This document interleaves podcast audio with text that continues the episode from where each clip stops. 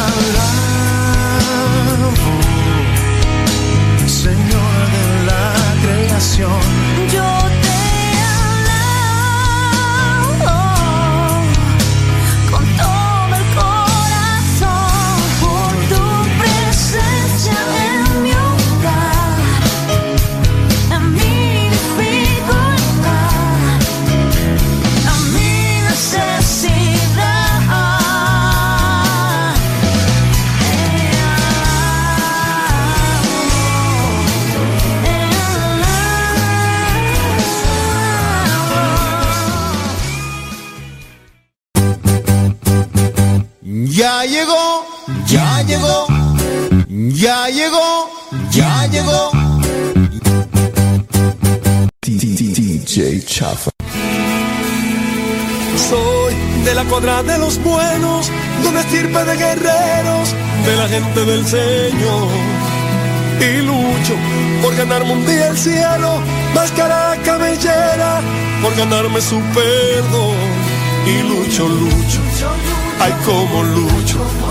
Y tanto lucho que ahora me dicen el luchador. Y lucho, lucho, ay como lucho. Y tanto lucho que ahora me dicen el luchador, el luchador.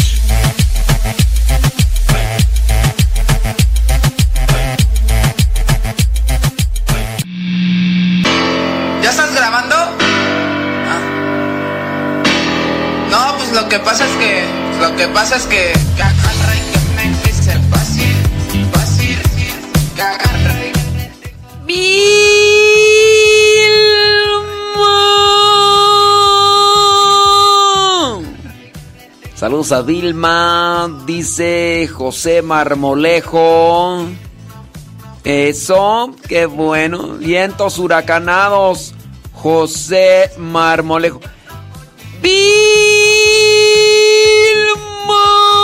Saludos a los que nos mandan sus mensajitos a través del Telegram arroba cabina radio sepa. Arroba cabina radio sepa. Arroba cabina radio sepa. Gracias.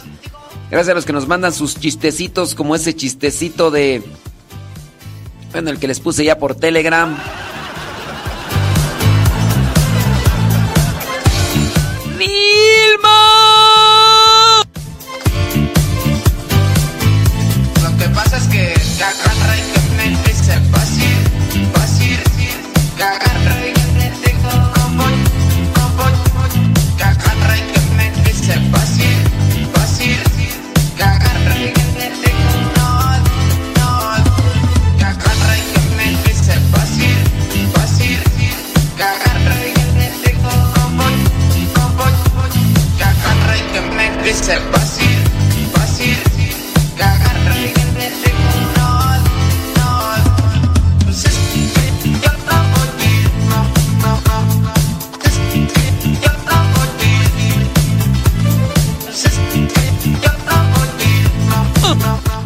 Saludos a los que ya no nos escuchan.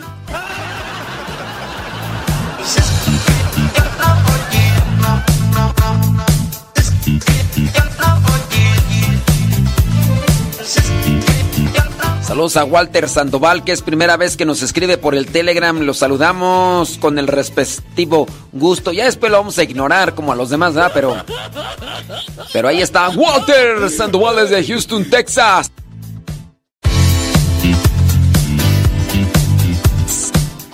Pueden mandar sus preguntas también a través de el Telegram arroba cabina radio sepa. Arroba cabina radio sepa.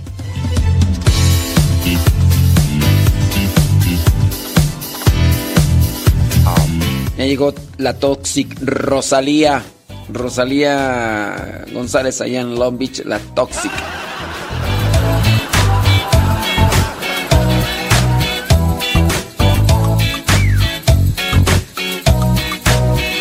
Walter Sandoval dice con poder de lo alto. As- Así se llama un grupo, ¿eh? Así se llama un grupo. Saludos a Juan Silva.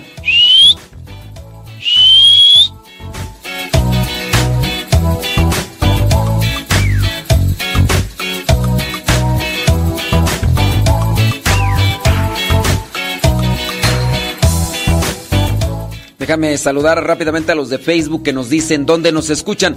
Si no nos dicen dónde nos escuchan, pues mm, no, no vamos a pasar su mensaje.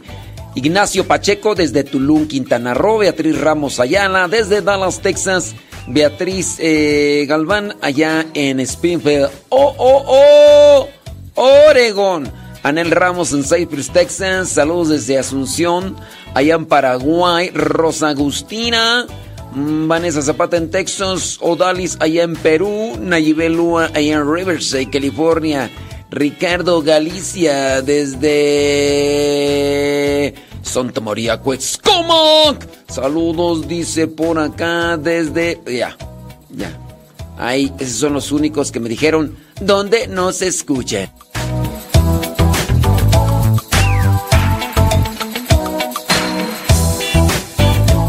qué no me saludó? Pues porque no dijeron dónde nos escuchan, así de sencillo.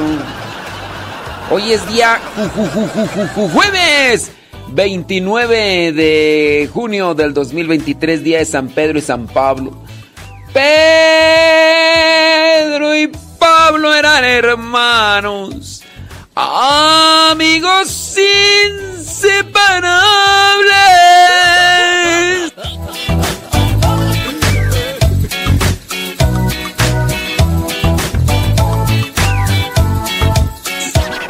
Ay, muchacho, no estás más loco porque no estás más viejo, diría por ahí mi mamá. Ay, ay, ay, ay, ay.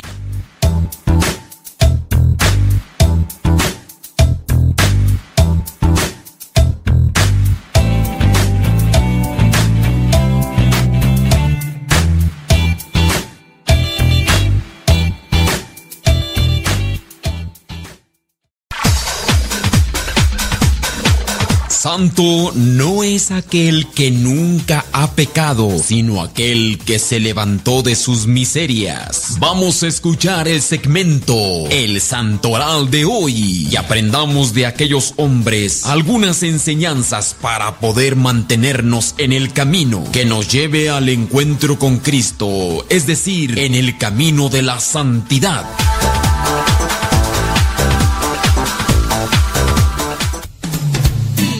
Hoy día jueves 29 de junio la iglesia tiene presente, como ya mencionamos, a Pedro y Pablo. San Pedro y San Pablo. También a la Santa Benedicta de Cádiz, ella religiosa. También al Santo Ciro de Génova, obispo. También a la Santa Emma de Gurk, ella viuda. También a quién más tú, al... pues ya son todos. Ya son todos. En un ratito más vamos a presentar ahí un poquito más sobre la biografía de Pedro y Pablo. Pedro y Pablo. Rápidamente noticias. Déjame ver noticias.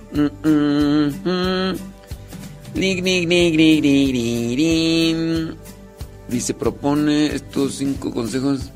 La crisis del fe en el fondo. Bla, bla, bla, bla, bla, da.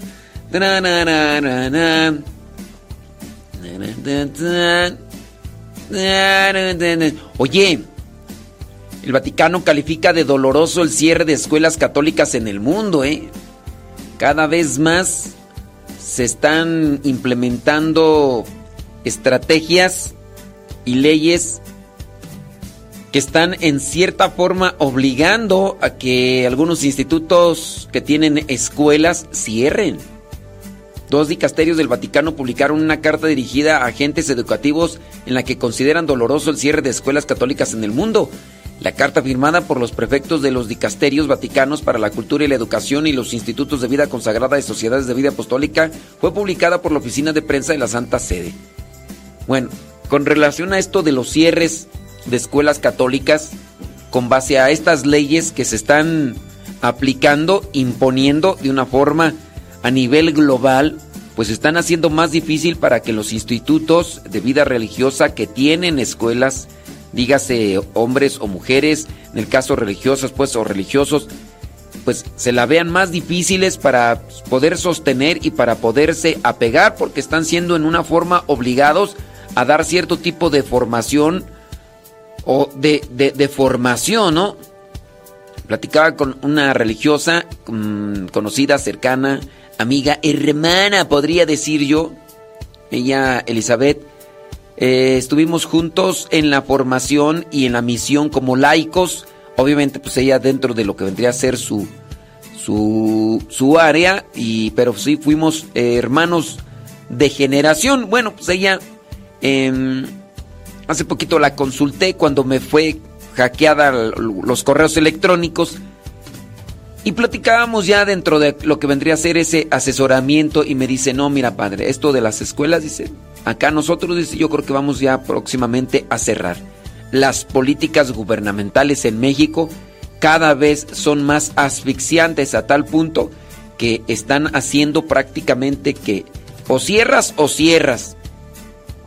Y, y viene la ideología de género con todo el punch, con todo el punch, aplicarlo y, y demás. Sí, hay... Estaba mirando una noticia que despidieron a, a una directora, la directora de la diversidad eh, dentro de la empresa, una empresa que se dedica a hacer películas supuestamente para niños y que tenían la intención de imponer también estas cuestiones de la ideología de género y demás dentro de sus películas animadas y no animadas. Entonces, pues esta empresa donde sale un ratón, donde sale un pato,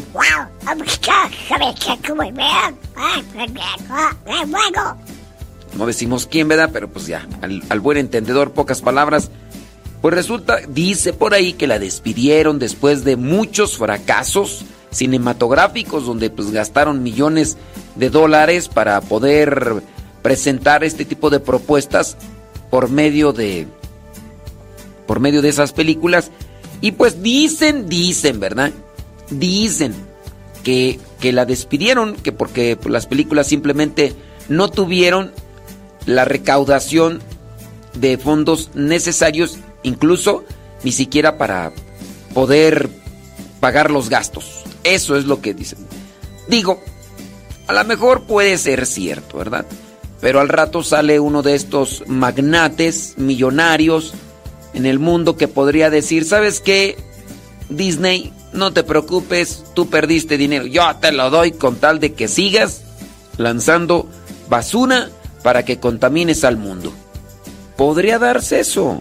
O sea, los que controlan el mundo a nivel económico, artístico y demás, tienen la intención de querer controlar y llevar al mundo a un a una desconexión de Dios y a estos cuates no, pues sí a lo mejor ciertamente el dinero es algo que les atrae y que también buscan de forma desesperada, pero a su vez también van a estar buscando la manera de, quizá pierden dinero, pero con tal de estar cumpliendo con la voluntad de su amo, pues ellos pueden hacer muchas otras cosas más. Pues son al final de cuentas también los dueños del billullo.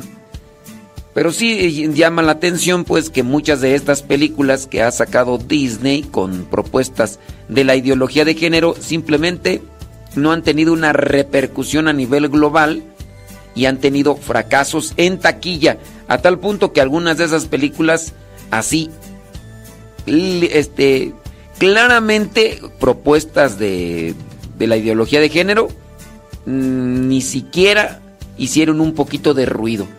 Por ahí yo estaba mirando algunos nombres que películas que ya salieron y que ni fu ni fa. En fin, ya ves que en estos días que están el, que le llaman que el mes del orgullo y demás. En Estados Unidos y en México. Y alguien hacía un cuestionamiento, dice, bueno, le llaman el mes de, del orgullo. Muy bien, dice. El orgullo gay, dicen algunos. Y alguien hacía un cuestionamiento, dice, ¿y, ¿y cuándo es el mes del orgullo de la mujer? ¿Cuándo es el mes del orgullo del hombre? ¿Por qué, por qué nada más imponer o aplicar un mes del orgullo gay y, y, y, que la mujer no vale? ¿La mujer no cuenta? ¿Por qué no hay un mes del orgullo de la mujer? ¿O un mes del orgullo del hombre? ¿O que el hombre es una basura? ¿Por, ¿Por qué nada más los gays?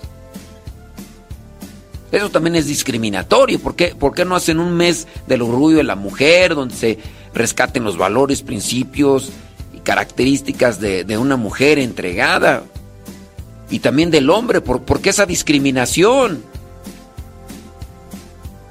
Hablando de minorías, ¿por qué no sacan un mes de, del religioso, de la religiosa? ¿Por qué discriminar a una minoría hablando de religión? ¿Por qué no un mes del sacerdote hablando de una minoría?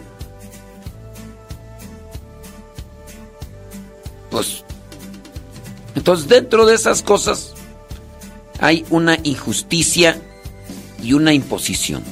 Y pues son de esas cosas que supuestamente reclaman. Y ya. A ver, ¿por qué, ¿por qué no se hace una marcha de, de, de la mujer? O del hombre, o de los niños. ¿Por qué necesariamente una marcha del orgullo gay? ¿Por qué necesariamente si dicen del orgullo gay, ¿por qué tienen que andar exhibiendo sus cuerpos, enseñando sus partes íntimas dentro de lo que vendría a ser incluso hasta como que una marcha donde hay niños y niñas? ¿Por qué tienen que andar haciendo esos disfiguros? ¿Son necesarios? ¿Por qué tienen que andarse beso y beso y, ahí enseñando sus partes como se ha dado aquí y allá y más allá? En Estados Unidos, aquí en México. Ahí andan enseñando ahí sus colguijes. ¿Por qué? Son minoría y los religiosos no son minoría, las religiosas no son minoría, los sacerdotes no son minoría. ¿Por qué ese tipo de discriminación? En fin, hay muchas cosas cuestionables ahí eh, ante esa situación. Se reclama algo, pero pues no, no se hace realmente con un razonamiento claro ni nada de eso. En fin, son 29 minutos después de la hora Mándenos sus pre, pre, pre, pre, pre, pre- preguntitas. A través del Telegram y ahorita le echamos carnita. Ya después pasamos a la hora sonidera, es decir, a la hora de la saludadera.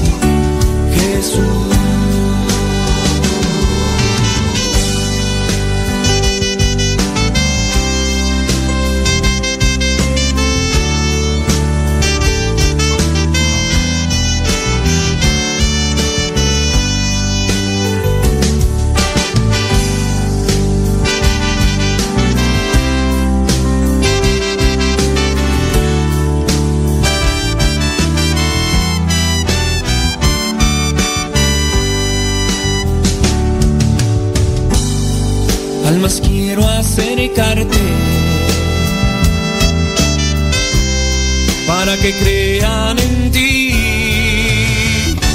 Ya no hay más, en ti todo lo encontré, no hay nada más que buscar. A otros quiero llevar, dicen enamoren de ti. Ya no hay más, en ti todo lo encontré, no hay nada más que buscar. A otros quiero llevar, dicen enamoren de ti, de ti, Jesús.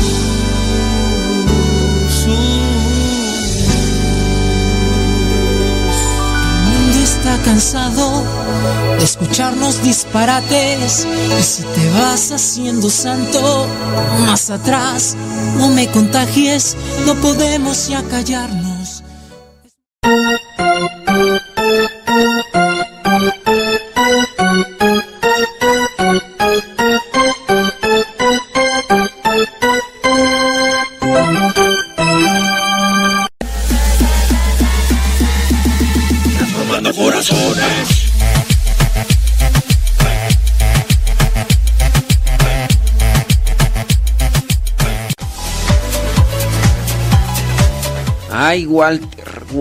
Walter, traes puro sueño. Dice que le mande saludos a su esposa Raquel y a su hija Victoria, que dice que ellos, ellas nos escuchan. Y dice que le mande un saludo a su sacerdote de ahí de San Carlos Borromeo, ahí donde están.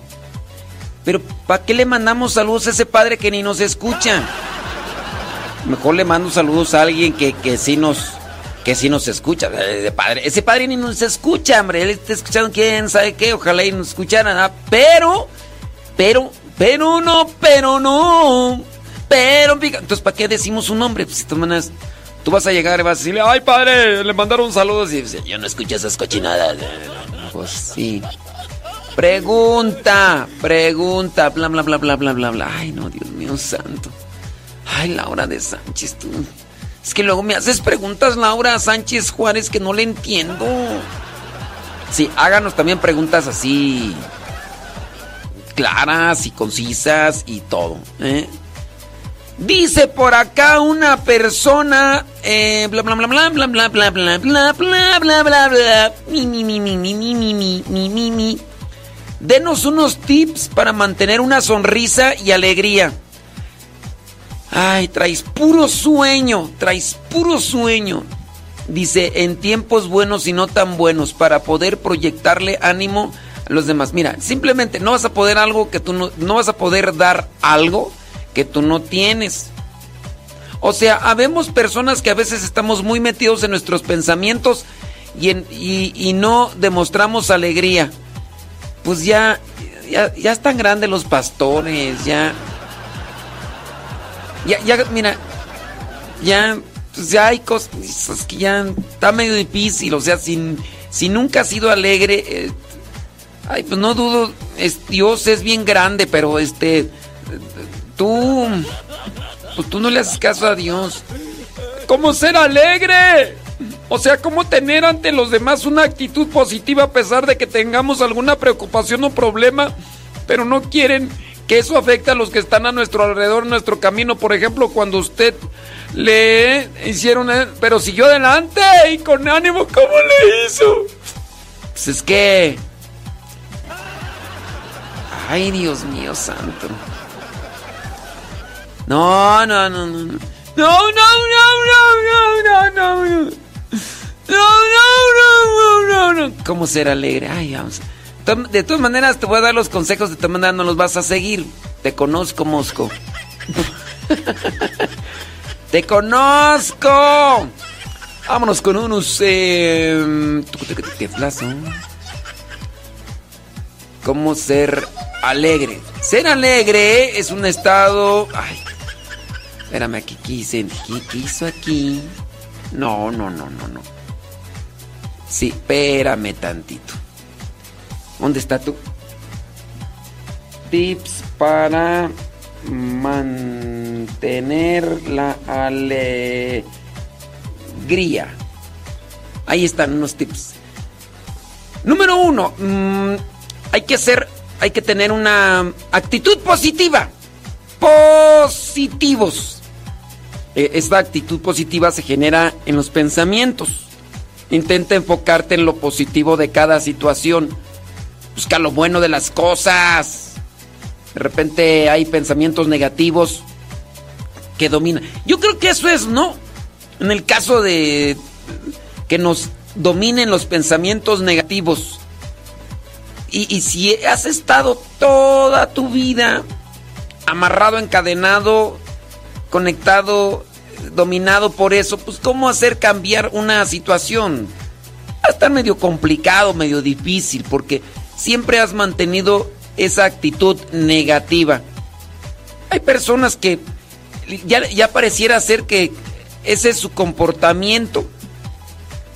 Siempre están echando una indirecta, siempre tratan de, de, de causar una un cierto tipo de conflicto.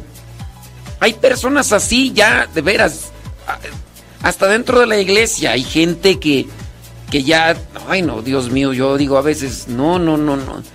Yo hay ciertas personas que ya, yo las evito, yo, yo las evito porque, no sé, así como que ese, como que esa es ya su intención. Como que se levantan todos los días y, y se ven al espejo y no sé, como, si es que hacen oración, porque a veces yo digo que no hacen oración porque Pareciera ser que se levantan y se miran al espejo y dicen, hoy voy a molestar a mucha gente, hoy voy a molestar a mucha gente, hoy tengo que ser más fastidioso, hoy tengo que ser más fastidioso, tengo que ser más hiriente, tengo que molestar más, tengo que enfadar, tengo que hacer enojar más. Pareciera ser que esa es como una ejaculatoria que... Sí, y sí, hoy, con las palabras y otra con las, con las actitudes, con, con la cara. Ya están haciendo sus gestos, ya están haciendo sus ruidos. no puedes ponerte un poquitito a platicar con esas personas y, y- ya están rechinando los dientes. Ay, no. Oye, qué bonito el día. Pues yo no sé qué le ves de bonito. Yo no sé qué le bonito. Esos, esos gustos que tienes, nacos, rancheros. Y tú dices, o sea, ¿qué, qué es eso? O sea, y, así podría dar. Y, y eso es dentro de la iglesia. ¿eh? Mm, mm, parecieras, bueno, hay que también tener una mente positiva. Ciertamente hay que buscar cosas, cosas buenas. Pero si tú has caminado toda tu vida, ¿cuántos años tienes, criatura? ¿Unos 45, 50? O a lo mejor tienes 60. Eh, Quizá a lo mejor tienes eh, 43, pero con mentalidad de... mm, ¿De cuántos? Pues sí, o sea, ya desgastado, ya desgastada, ¿no? Pues va a estar medio difícil que mantengas una actitud alegre porque siempre estás buscando lo negativo hasta en lo positivo. Y no sé, hay, hay como que hay gente así que quizá no se ha dado cuenta. O quién sabe, el- esas- siempre están buscando pelear, siempre están buscando rechinar los dientes por algo, como si eso les diera una satisfacción o gusto. En fin, no voy a tratar de entender, no voy a buscar entender a, esas personas, pero eh, ciertamente, pues nosotros tenemos que buscar la manera de, de no dejarnos, de no dejarnos este contaminar. Tenemos que buscar la manera. Ese tipo de personas las vas a encontrar. Ya me imagino, ¿no? Es eh, nuestro Señor Jesucristo ahí con, con los apóstoles, caminando ahí con, con Judas Iscariote, siempre rega- Porque ya ves que él empezaba también a rechinar dientes. ¿Qué pasa cuando están ahí aquella mujer eh, enjuagando, no, bañando con un perfume y secando con sus cabellos los pies de Jesús? Ahí está limpiando, está eh, eh, vaciando una. Ah, pero ese perfume, mejor no lo hubieran dado, lo hubiéramos vendido, hubiéramos ayudado a mucha gente, aquí y allá. Oh, pues, hombre. A los pobres siempre los vas a tener contigo. ¿Por qué estás rechinando los dientes de que no te conocieran, hombre? Ay, Judas Iscariote. Ese, si ya nuestro Señor Jesucristo tenía ese tipo de gente remilgosa, renegona eh, y demás, pues que no los vayas a tener o que no los vayamos a, o seremos nosotros tú, porque puede ser que nosotros estemos diciendo que tenemos gente a nuestro alrededor o puede ser que nosotros seamos ese tipo de personas rechinadientes o de los que son zumbido de mosco. Ah, cómo están chille chille en la oreja por nada. Puede ser, puede ser. Tú cuando estás platicando con alguien, a lo mejor no te has dado cuenta, ya tienes ese modus operandi de, de siempre estar ahí rechinando los dientes de siempre estar ahí chillando como los moscos en la oreja o como esos cuchillitos de palo. Talle y talle no cortan. Ah, pero que bueno, cultivar una actitud positiva, buscar cosas buenas, apreciar, agradecer, eh, elogiar, admirar. Eso va creando una mentalidad. De manera que si tú tienes una actitud positiva, es una actitud también alegre, con esperanza. Pero si tú ni eres positiva, ni eres alegre, es más, eh, no te gusta elogiar, no te gusta admirar, es más, no te gusta agradecer las cosas, vas a decir, sí, sí me gusta. ¿Quién te dijo que no? Voy a querer nada más me está levantando falsos. ¿Cómo puede ser posible que me esté levantando falsos? Ahora resulta... Y, y ya. Lo que no dijiste que eras, lo estás haciendo. Cultivar una actitud positiva, pues es algo complicado. Pero nada imposible. En la medida en que más trabajemos todos los días. Yo considero que si tú tratas y buscas siempre de mirar las cosas bonitas de la vida e incluso elogiarlas, alabarlas, decir, oye, qué bonito se te ve esto, oye, qué chido esto, pero que no sea nada más como una forma de quedar bien con los demás, porque de repente uno puede decir mentiras. Yo he visto ciertas personas, he escuchado, que de repente están elogiando algo que en realidad no merece una alabanza, un elogio, eh, nada. Y después de que dicen, ay, qué bonito el otro, cuando la persona se va, dicen, ay, qué gacho voy a creer, es que esos gustos. Y uno dice, pero qué falsa la persona, ¿por qué estás ahí echando muchas flores? Y después, ahí estás hablando a sus espaldas. Pero en fin, así podemos también ser nosotros. Así podemos ser nosotros. Así que si quieres ser alegre, cultiva la actitud positiva. Encuentra, ¿qué más? Mm, mantén una vida equilibrada. Sí, porque si no tienes una vida equilibrada, nosotros nos amargamos. Una persona que no tiene mente positiva, que no tiene actitud esperanzadora o que no es alegre, no tiene una mente o una vida equilibrada. Hay que mantener una vida equilibrada, tratando siempre de armonizar. A ver, vamos a ver. A ver, me estoy enojando un poquito. No voy a dejar que suba el enojo, porque hay cosas que te enojan en la vida. Que ya de repente quebraron esto, que ya de repente ya perdieron esto, que ya nada más vienen a pedir dinero para esto. Es que hay cosas, hay cosas que llegan a suceder. Les dijiste, no hagan esto y hasta parece que le dijeron, córrele a hacerlo, córrele, ándale. Pero ya te estás tardando. Ya lo quebraron, te, pero, ay, les estoy diciendo. Y ya lo quebraron. Ay, Dios mío santo. Ah, buenos para pedir, venir a pedir dinero, ¿verdad? Pero no buenos para... Ay, Dios mío. Mantén una mente equilibrada. Hay algo que te puede enojar en... Sí, enójense, pero no pequen. Enójense, pero no pequen. Dentro de esa hay que ver cómo somos nosotros. ¿Quieres tener alegría? ¿Quieres tener esperanza? ¿Quieres pasártela bien? Cultiva esas cosas. ¿Qué más tú? Una mente equilibrada mm, puede... Mira, también con relación a la mente equilibrada, de repente hay personas que están contentas. No, hombre, cuando están contentas esas personas, qué bárbaro. Se deshacen, se contorsionan y, y demás. A ver, tranquiles, tranquis, tranquis. Mucha miel empalaga. Mucha miel empalaga. Así que no te dejes llevar también por la mucha emoción. Conocí a una persona que apenas le llegaba algo en la vida, no hombre, se ponía a bailar, gritar, casi práctica, se hacía desfiguros.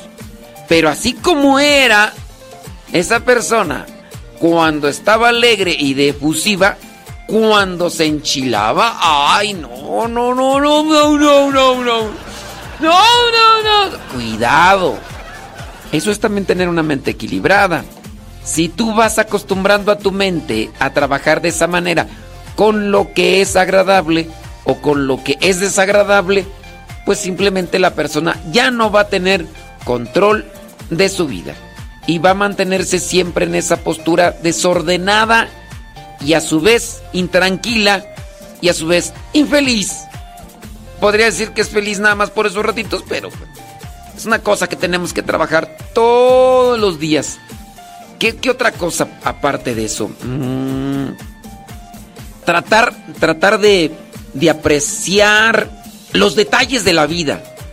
Para mantener una actitud positiva hay que apreciar los detalles de la, de la vida, los pequeños momentos.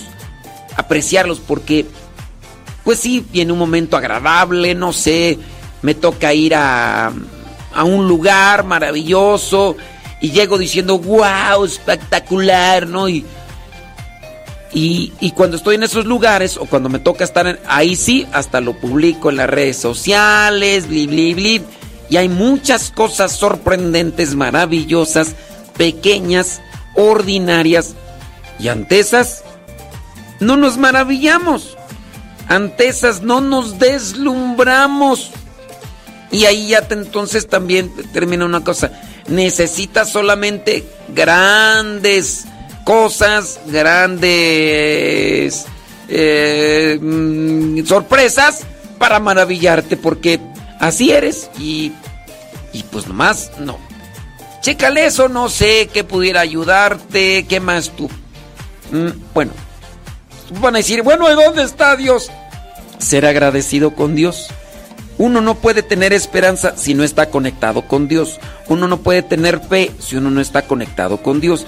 Uno no puede ser alegre si no está conectado con Dios. Hay muchos pasajes en la Biblia que nos hablan de estar siempre alegres. No sé, uno de los más clásicos que es Filipenses capítulo 4 versículo 4, si no si mi memoria de teflón no me falla, déjame buscarla rápidamente aquí porque ¿quién la agarró? Filipenses, no la encuentro. Colosenses, aquí está Filipenses. Antes de Colosenses 4. 4. Fíjate, ve, es clásico este versículo. Alégrense siempre en el Señor. Repito, alégrense. Así dice el versículo 4, ¿eh? Que todos los conozcan a ustedes como personas bondadosas. No se aflijan por nada, sino preséntenselo todo a Dios en oración. Ahí está el secreto. Preséntaselo todo a Dios en la oración. Así Dios les dará su paz, que es más grande de lo que el hombre puede entender. Y esta paz cuidará tu corazón, cuidará tus pensamientos por medio de nuestro Señor Jesucristo. Y así estarás siempre alegre. ¡Ay, papaya de Salaya! Entonces es Filipenses 4, el versículo 4 al versículo 7. Ahí está la receta. Ahí está la receta. Si, si andas ahí toda de amarguchis, este, no digo tu nombre, Pánfila, porque... Juliana, no digo tu nombre, Juliana, Pánfila, Pancracia, eh, mm, ¿qué más? Este... Pero bueno, ahí están, ahí están las, los consejitos y, y nada. Así con eso nos quedamos.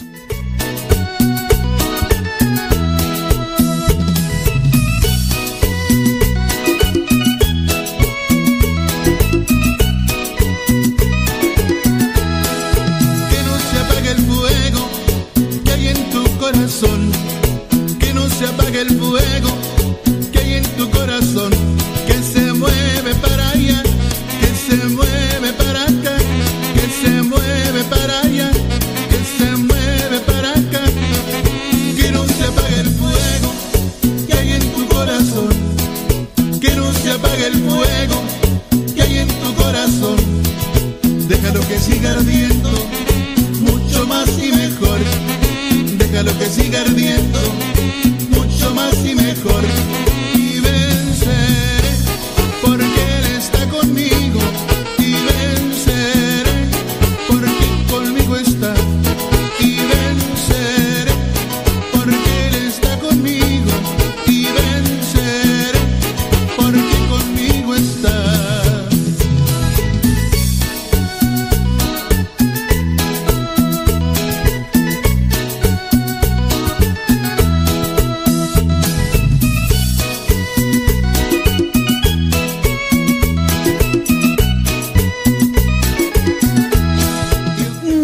Se apague el fuego. Dice, eh, con lo referente a la ideología de género, todo está muy mal. Aquí donde yo vivo, dice la persona. Se firmó una ley donde dice que los niños dicen estar confundidos con su género, los padres no van a tener derecho a buscar ayuda a sus hijos del gobierno. Es que, miren, si un niño o una niña dicen estar confundidos, no tienen que buscar ayudas con el gobierno. Ustedes tienen que trabajar ahí desde su familia, porque buscar ayudas con el gobierno, ¿qué? Es buscar un psicólogo, un psicólogo que está más perdido que la chinita de cepillín o que está más perdido que los hijos de la llorona. Cuando vienen a darse este tipo de cosas de confusión, los papás deben de prepararse y buscar para ayudar a sus hijos. No tienen que andar buscando ayuda en los gobiernos.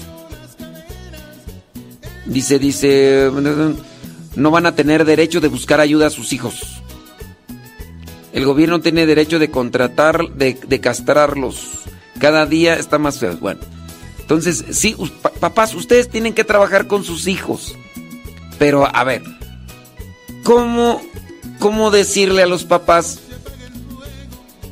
cómo deben trabajar a sus, con sus hijos o cómo deben de acompañarlos o ayudarlos si, si los papás mm, quieren que con pura oración se arregle todo. Ay, es que mi hijo está confundido. Ahorita voy a hacer una oración para que Dios te ilumine. Papá, tienes que instruirte. Mamá, tienes que instruirte. Tienes que buscar. Hay que leer. Hay que encontrar ayuda dentro de lo que vendría a ser literatura, conferencias, pero siempre desde lo que está diciendo y presentando la iglesia para que ustedes que tienen a sus hijos más tiempo, es que yo quiero que lo ayuden, voy a ir a llevarlo con el padre. ¿Con el padre va a estar qué? ¿Media hora? ¿15 minutos? ¿Dos horas? ¿Una vez a la semana? ¿Una vez cada 15 días? Es que lo voy a llevar al psicólogo. Y tú, tú lo tienes todos los días y tú no quieres... También eso es, es flojera. Eso también es flojera y, eso es desidia. Y eso también es, en cierto modo, pecado de omisión. Porque ustedes en parte van a querer que los demás les arreglen todo y no, ustedes tienen ya que ponerse las pilas para saber responder a las situaciones. No esperar a que los gobiernos, los psicólogos, o el padrecito, o Dios, con pura oración voy a arreglar todo. Pues no. Oígame, no. ¿Usted qué piensa? Vive, oh vive. Emprende el vuelo otra vez. Si eso te duele. ¿Por qué recordarlo otra vez? Ya cruzaste el río, ya pasaste lo peor. Mira que al final te espera lo mejor. Vive, oh vive. No te detengas otra vez. Ese principio. Por algo te tocó vivir. Eres el milagro, no lo dudes, anda y hazlo. Muchos esperarán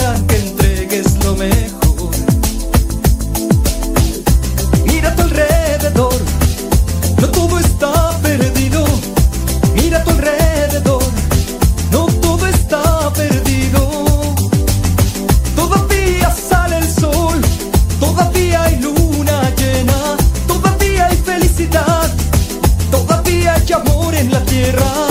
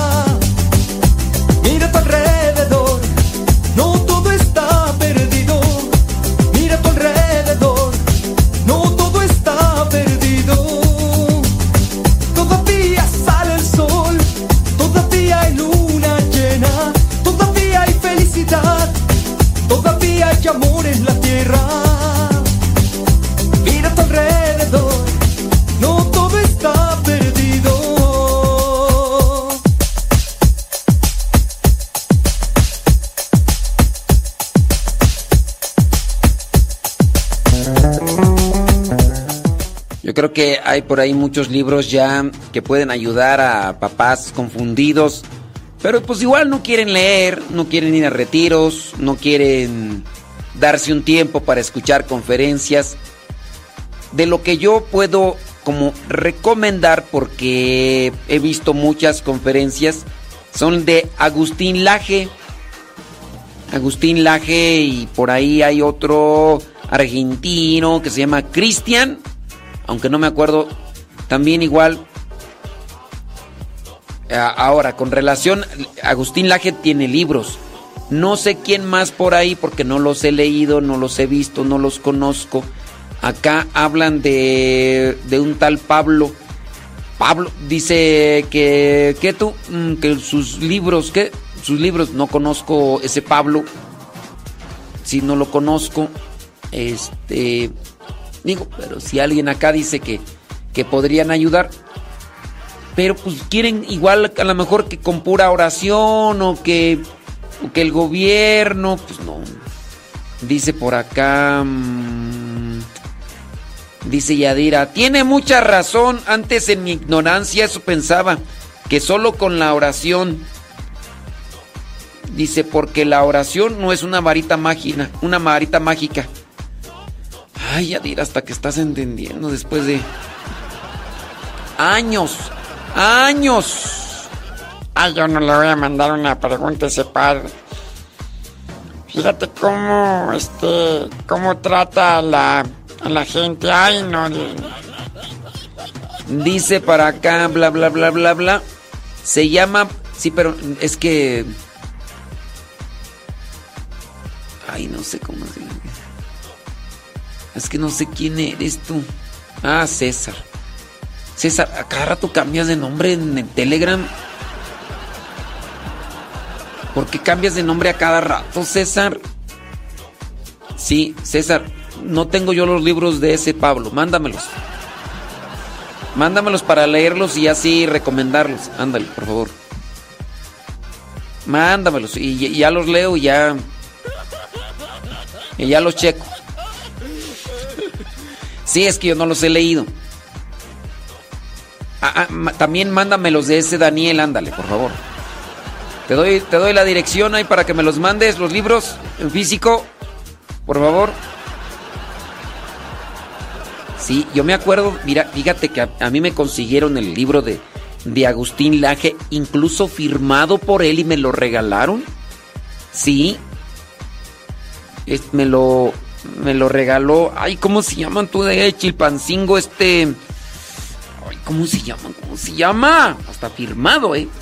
Hasta firmado por esta mm, Ay, ¿cómo se llama? ¿Cómo se llama? Es que se me olvida, hombre, y luego con lo con la reseteada de del, del COVID se me fueron todas las cabras al monte y no han regresado. Se llama. ¡Ay! ¡Memoria! ¡Ven a mí! Memoria, ¿cómo se llama? ¿Cómo se llama? ¿Cómo se llama? Rascale, ras- ¡Rocío! Rocío RG, ya me acordé, Rocío. Ya sé dónde es, la casa. Ah, ah, bueno, a ver si es cierto que me los traes, César. Que más, a veces que nomás me prometen y prometen y nada. Sí, sí, sí. Ándele pues. ¿Tienen preguntitas? Láncenlas ya sábanas. ¿Para qué cobija? Nomás, como dijo el gringo, be patient. Be patient. Es decir, sean pacientes, criaturas. Sean pacientes.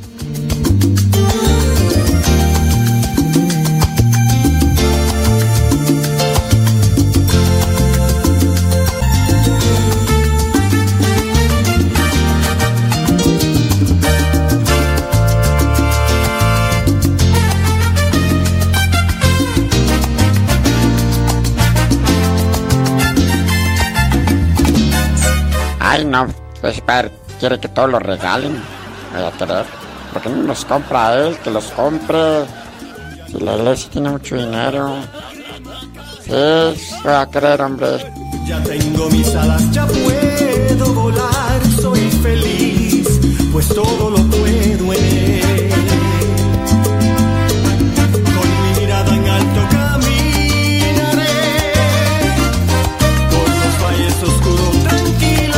Ya, y si me quieren mandar los este, libros, eh, ahí les paso por el Telegram la dirección de aquí de la casa para que me los manden. Ya nada más después me dan el número de guía para que para que me lleguen porque el año pasado en diciembre les di la dirección de aquí de la casa que porque me iban a mandar cosas y todavía sigo esperando.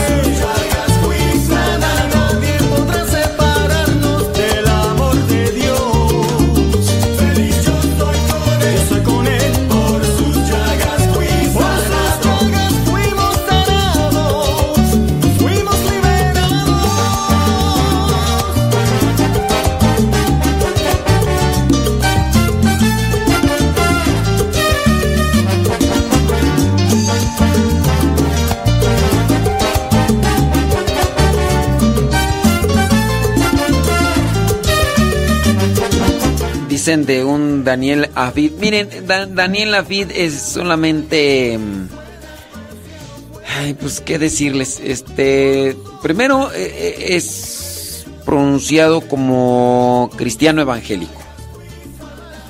Ustedes tuvieron que verlo identificado. Y solamente es un. Un motivador así como que. ¡Chale ganas! ¡Porque Dios está contigo! ¡Tú eres grande!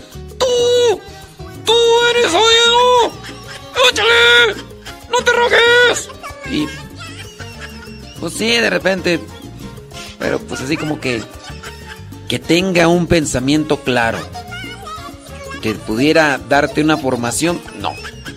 No. Él está así como. ¿Cómo se llama el pelón aquel que, que le cambió la mente al chicharito y otros cuantos más? El eh, Jefrus. Hay muchos de esos coach que les llaman que no, pues no les dan. Sí, tienen que tener cuidado. Sí, sí, sí. Hay muchos de esos que nada más una, no tienen una vida apegada a lo que vendría a ser la fe católica. No es que son solamente así, le llaman vendedores de humo. Y entonces, pues sí. No, ya estamos hablando de información y de formación. Eh, Yo digo, de Agustín Laje, de los otros, pues no puedo decir porque no conozco sus libros, ¿verdad? Pero. Pero Agustín Laje tiene razonamientos. Y Daniel Jafijo, Jafis, eh, solamente tiene humo. Y Gracias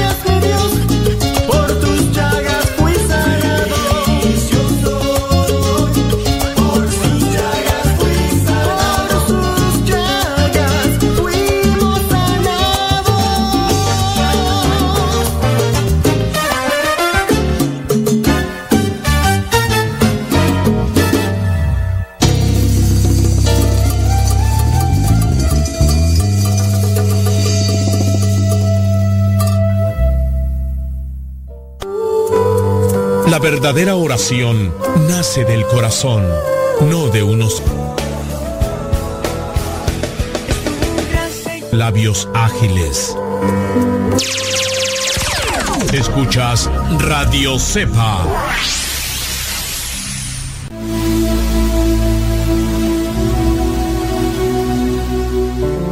Hoy 29 de junio, la iglesia celebra a San Pedro y San Pablo, apóstoles. Cada 29 de junio, en la solemnidad de San Pedro y San Pablo, apóstoles, recordamos a estos grandes testigos de Jesucristo y a la vez hacemos una solemne confesión de fe en la iglesia, una, santa, católica y apostólica. Ante todo, es una fiesta de la catolicidad. San Pedro Apóstol, el nombre de Pedro lo inventó el mismo Jesucristo. Nadie antes había tenido ese nombre. Pedro significa piedra o roca. Su nombre anterior era Simón y su padre se llamaba Jonás. Había nacido en la ciudad de Bethsaida, en las orillas del lago Genezaret.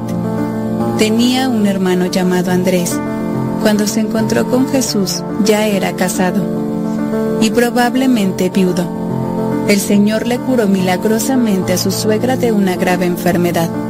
El primer encuentro con Jesucristo. Pedro fue llevado a Jesús por medio de su hermano, Andrés, que junto con el apóstol San Juan fue uno de los primeros discípulos que tuvo Jesús. Un día en que Jesús estaba predicando a las multitudes a la orilla del mar, temiendo que el gran fervor de aquel gentío pudiera sofocarlo, vio allí cerca a Pedro remendando redes, y le pidió que le permitiera su barca, para desde allí predicar sin peligro al pueblo. Pero aceptó de muy buena gana, y después del hermoso sermón, Jesús le pidió que remara mar adentro y que echara las redes a pescar. Pedro respondió que toda la noche habían estado echándolas y que no había por allí ninguna clase de peces, pero que en su nombre la echaría otra vez y la pesca fue tan extraordinariamente abundante que tuvieron que llamar a los de las otras barcas a que les ayudaran, porque estaban en peligro de hundirse por el sobrepeso. Pedro tenía una pequeña empresa de pesca junto con su hermano Andrés y sus amigos Santiago y Juan. Jesús les invitó a seguirle y ellos dejando las barcas, redes y demás bienes se fueron con él a colaborarle en la evangelización. Pedro tuvo el privilegio de presenciar todos los grandes milagros de Jesús. Fue como una especie de preferencia que el Señor tuvo para con él y para con Santiago y Juan. Ya había visto con sus propios ojos cómo en Caná de Galilea Jesús transformaba el agua en vino y eso aumentó su fe en el Salvador. Pero luego una noche de terrible tempestad cuando ya sentían que se hundían sin remedio entre las aguas escrepadas, se le ocurrió despertar al Divino Maestro, y Jesús, poniéndose de pie al mar, mandó al viento y se calmó. Mandó al mar y se calmó. Y el apóstol se echó a andar sobre las olas. Pero al sentir la fuerza del huracán, le entraron las dudas y empezó a hundirse.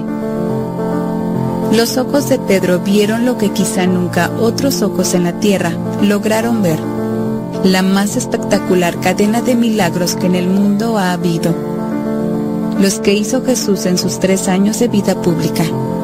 El Salvador siempre que iba a obrar un milagro, llevaba a su fiel discípulo Simón Pedro. Era como un robustecerle su fe para que nunca fuera jamás a dudar del poder divino del Redentor Solamente Pedro, Santiago y Juan estuvieron presentes, junto con los dos papás de la niña, cuando Cristo resucitó a la hija de Jairo. Únicamente Pedro y sus dos amigos presenciaron el milagro de la transfiguración del Señor en el Tabor. En la multiplicación de los panes, Pedro contempló con sus propios ojos cómo cinco panes se convirtieron en alimento para cinco mil hombres y sobraron doce canastos de pedazos de pan. Cuando Jesús curó al ciego de nacimiento, allí junto a él estaba Pedro, observando. Y lo mismo cuando sanó a los sordos, a los mudos, a los paralíticos, a los endemoniados y a la que sufría una hemorragia desde hacía 12 años. y sobre todo aquel inmenso milagro en Betania, cuando llegan y encuentran que Lázaro ya lleva cuatro días de sepultado. Lo devuelve a la vida. Cuando Cristo va a celebrar su última cena, comisiona a Pedro y a Juan a que le preparen todo en el cenáculo para la solemne Eucaristía. Y en el huerto de los olivos lleva también a Pedro, con Santiago y Juan, a presenciar su agonía. Ante tantas preferencias divinas, podía llegarle a Pedro el peligro de llenarse de orgullo y de sentirse superior a los demás. La noche del jueves santo fue terrible para Pedro. Lleno de engañosa autosuficiencia, se atrevió a prometerle a Jesús que aunque otros lo abandonaran, él nunca lo abandonaría. Y así sucedió. Delante de simples sirvientas y de humildes obreros, Pedro por miedo negó al Señor en casa de Caifás por tres veces y con juramento declaró que no conocía a Jesús. Pero al pasar Cristo frente a él, le lanzó una mirada impresionante y en ese momento cantó el gallo. Y Pedro empezó a llorar. En el sitio en el que negó a Jesús y en el que oyó cantar el gallo y sintió la mirada del divino Maestro, se levantó después una capilla llamada Canto del Gallo, única capilla del mundo dedicada al chillido de un animal. Pero recuerdo de la noche en que Pedro empezó a llorar sus pecados, y desde entonces no dejó de llorarlos hasta el último día de su vida. En la resurrección, Jesús se aparece primero a Pedro, para demostrarle que ya lo ha perdonado.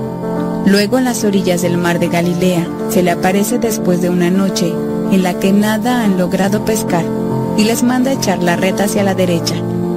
Le obedecen y la pesca es abundante. Al llegar a la orilla, ve que Jesús resucitado les tiene preparado el desayuno. En el libro de los Hechos de los Apóstoles, se narran los formidables milagros que logró obtener este apóstol después de la resurrección del Señor. Hasta llega a decir el libro santo que bastaba que la sombra de Pedro tocara un enfermo para que éste quedara curado. En la persecución de Nerón, en Roma en el año 67, Pedro fue crucificado de cabeza abajo. Y dicen las crónicas que agonizante en la cruz oyó cantar un gallo y derramó sus últimas lágrimas de arrepentimiento al recordar que un día, antes del que el gallo cantara dos veces, él negó tres veces al divino Salvador. Pedro arrepentido, Pedro el preferido del Señor, Pedro el entusiasta por Cristo Jesús. Pídele al Señor un amor hacia el Salvador, tan fuerte y tan generoso como el amor que por Cristo Jesús ardió en tu gran corazón. San Pablo, apóstol. Las noticias de la vida de este gran apóstol están contenidas en los Hechos de los Apóstoles y en las cartas del Santo, que son verdaderamente interesantes. Nació en la ciudad de Tarso, en el Asia Menor, quizá unos 10 años después del nacimiento de Jesucristo. Su primer nombre era Saulo. Era de familia de judíos de la tribu de Benjamín y de la secta de los fariseos. Fue educado en toda la rigidez de las doctrinas de los fariseos y aprendió muy bien el idioma griego, que era el que en ese entonces hablaba la gente culta de Europa. De joven fue a Jerusalén a especializarse en Biblia como discípulo del sabio más famoso de su tiempo, Gamaliel. Durante la vida pública de Jesús no estuvo Saulo en Palestina, por eso no lo conoció personalmente. Después de la muerte de Jesús, volvió este santo a Jerusalén y se encontró con que los seguidores de Jesús se habían extendido mucho y emprendió con muchos otros judíos una feroz persecución contra los cristianos. Al primero que mataron fue al discípulo San Esteban. Y mientras los demás lo apedreaban, Saulo les cuidaba sus vestidos, demostrando así que estaba de acuerdo con ese asesinato. Pero Esteban murió rezando por sus perseguidores y obtuvo pronto la conversión de este terrible enemigo. Saulo salió para Damasco, con órdenes de los jefes de los sacerdotes judíos para apresar y llevar a Jerusalén a los seguidores de Jesús. Y Jesús le ordenó que fuera a Damasco y que allá le indicaría lo que tenía que hacer. Desde ese momento quedó ciego y así estuvo por tres días. Y allá en Damasco, un discípulo de Jesús lo instruyó y lo bautizó. y entonces volvió a recobrar la vista. Desde ese momento dejó de ser fariseo y empezó a ser apóstol cristiano. Después se fue a Arabia y allá estuvo tres años meditando, rezando e instruyéndose en la doctrina del cristianismo. Vuelto a Damasco, empezó a enseñar en las sinagogas que Jesucristo es el Redentor del mundo. Entonces los judíos dispusieron asesinarlo y tuvieron los discípulos que descolgarlo por la noche entre un canasto por las murallas de la ciudad. Llegó a Jerusalén y allá se puso también a predicar acerca de Cristo. Pero los judíos decidieron matarlo. Entonces los cristianos lo sacaron a escondidas de la ciudad y lo llevaron a Cesarea. De allí pasó a Tarso, su ciudad natal, y allá estuvo varios años. Un día llegó a Tarso en su barca su gran amigo, San Bernabé, y se lo llevó a la populosa ciudad de Antioquía a que le ayudara a predicar. Y en esa ciudad estuvo predicando durante un año, hasta que en una reunión de culto, por inspiración divina, fueron consagrados sacerdotes Saulo y Bernabé para ser enviados a misionar. San Pablo hizo cuatro grandes viajes que se han hecho famosos. El primero lo hizo con San Bernabé, su compañero. En ese viaje cambió su nombre de Saulo por el de Pablo, quizá en honor de su primera gran convertido, el gobernador de Chipre, que se llamaba Sergio Pablo. El segundo viaje lo hizo de los años 49 al 52. En este recorrido ya era menos impulsivo que en el viaje anterior y encontraba menos reacciones violentas, pero estas no faltaban y eran bastantes graves. Visitó las comunidades o iglesias que fundó en el primer viaje y se propuso seguir misionando por el Asia Menor. Pero un mensaje del cielo se lo impidió y le mandó que pasara a Europa a misionar.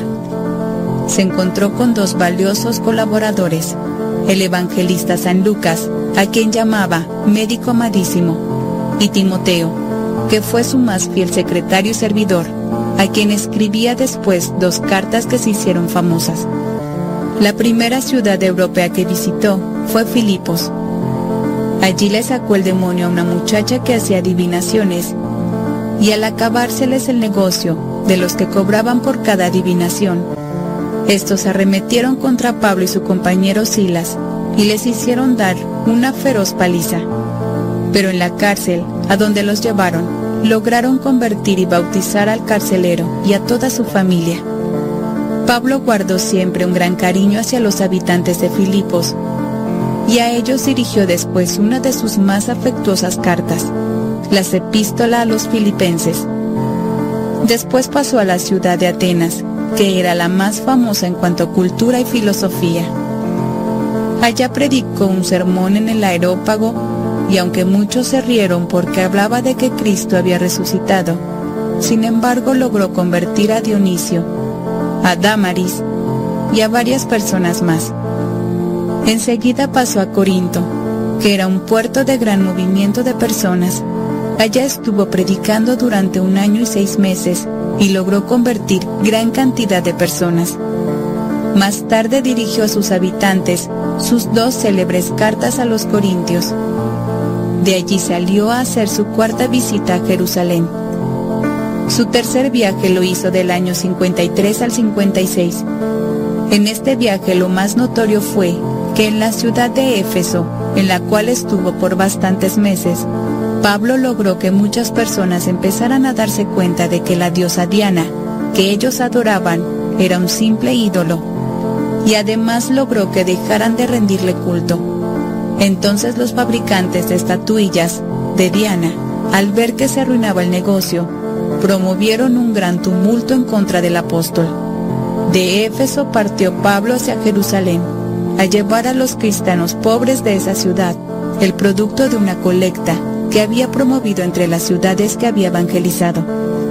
Por todas partes se iba despidiendo, anunciando a sus discípulos que el Espíritu Santo le comunicaba que en Jerusalén le iban a suceder hechos graves y que por eso probablemente no lo volverían a ver. Esto causaba profunda emoción y lágrimas en sus seguidores.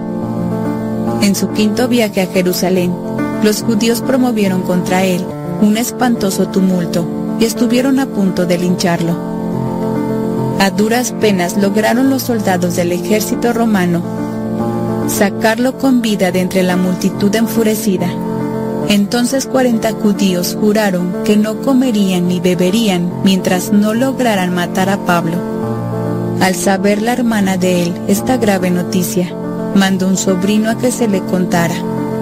Entonces Pablo avisó al comandante del ejército y de noche, en medio de un batallón de cacería y otro de infantería, lo sacaron de Jerusalén y lo llevaron a Cesarea. Allá estuvo preso por dos años, pero permitían que sus discípulos fueran a visitarlo. Al darse cuenta Pablo de que los judíos pedían que lo llevaran a Jerusalén para juzgarlo, para poder matarlo por el camino, pidió ser juzgado en Roma, y el gobernante aceptó su petición, y en un barco comercial fue enviado, custodiado por 40 soldados. Y sucedió que en la travesía estalló una espantosa tormenta y el barco se hundió. Pero Jesucristo le anunció a Pablo que por el amor que le tenía a su muy estimado apóstol, no permitiría que ninguno de los viajeros del barco se ahogase. Y así sucedió. Lograron llegar a la isla de Creta y allí salvaron sus vidas del naufragio. Al fin llegaron a Roma, donde esperaban a Pablo con gran entusiasmo los cristianos. En esa ciudad capital estuvo por dos años preso, con un centinela en la puerta, y los cristianos y los judíos iban frecuentemente a charlar con él, y aprovechaba toda ocasión que se les presentaba para hablar de Cristo y conseguir más y más seguidores. Cuando estalló la persecución en Nerón, este mandó matar al gran apóstol, cortándole la cabeza. Dicen que sucedió el martirio en el sitio llamado Las Tres Fontanas, y una antigua tradición contaba al caer la cabeza por el suelo dio tres golpes, y en cada sitio donde la cabeza golpeó el suelo brotó una fuente de agua. San Pablo se ha hecho famoso por sus trece cartas en las cuales enseña verdades valiosas acerca de nuestra santa religión. Allí se ve que era un enamorado de Cristo y de su santa religión. En su segunda carta a los Corintios, San Pablo narra así lo que sucedió en su apostolado. Pablo fervoroso, apóstol, un favor te pedimos al recordar tu fiesta de cada año. Suplícale a Dios que te imitemos en tu inmenso amor a Jesucristo y en tu deseo impresionante de salvar almas. Ellos son San Pedro y San Pablo, apóstoles, celebrando la fiesta de la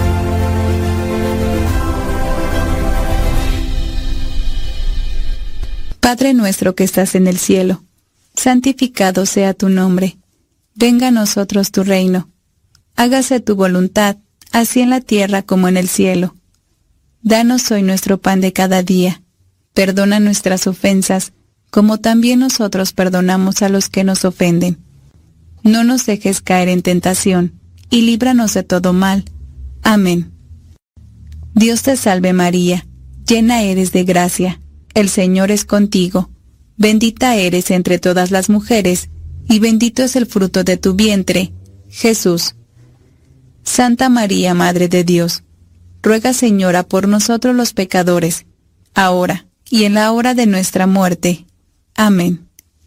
Gloria al Padre, gloria al Hijo, y gloria al Espíritu Santo, como era en un principio, ahora y siempre, y por los siglos de los siglos. Amén. Por la señal de la Santa Cruz, de nuestros enemigos, líbranos Señor, Dios nuestro, en el nombre del Padre, del Hijo y del Espíritu Santo. Amén.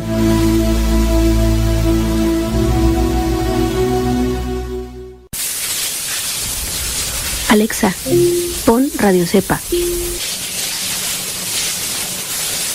Esta es Radio Cepa, la radio de los misioneros servidores de la palabra.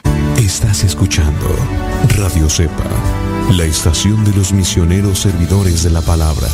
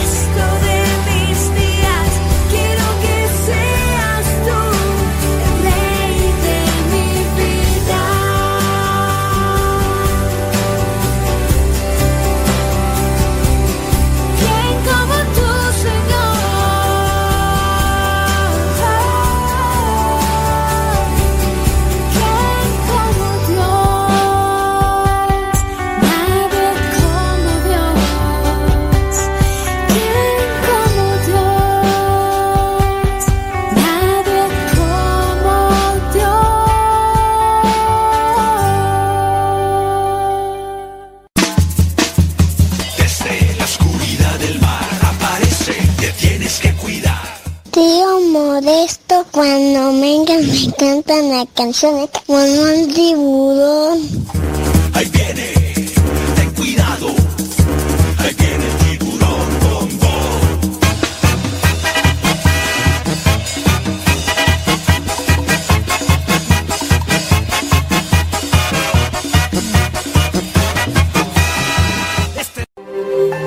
¿Cómo olvidar el día en que te conocí? Nuestras almas se encontraron. Una bella amistad se convirtió en amor. No cabe duda que fue Dios quien nos unió. Desde aquel día no dejo de pensar en ti. Cada detalle tuyo me cautiva. Te convertiste ahora en parte de mí. El podcast En pareja con Dios presenta cómo hacer frente a un esposo enojado. Hoy Dios une nuestras vidas y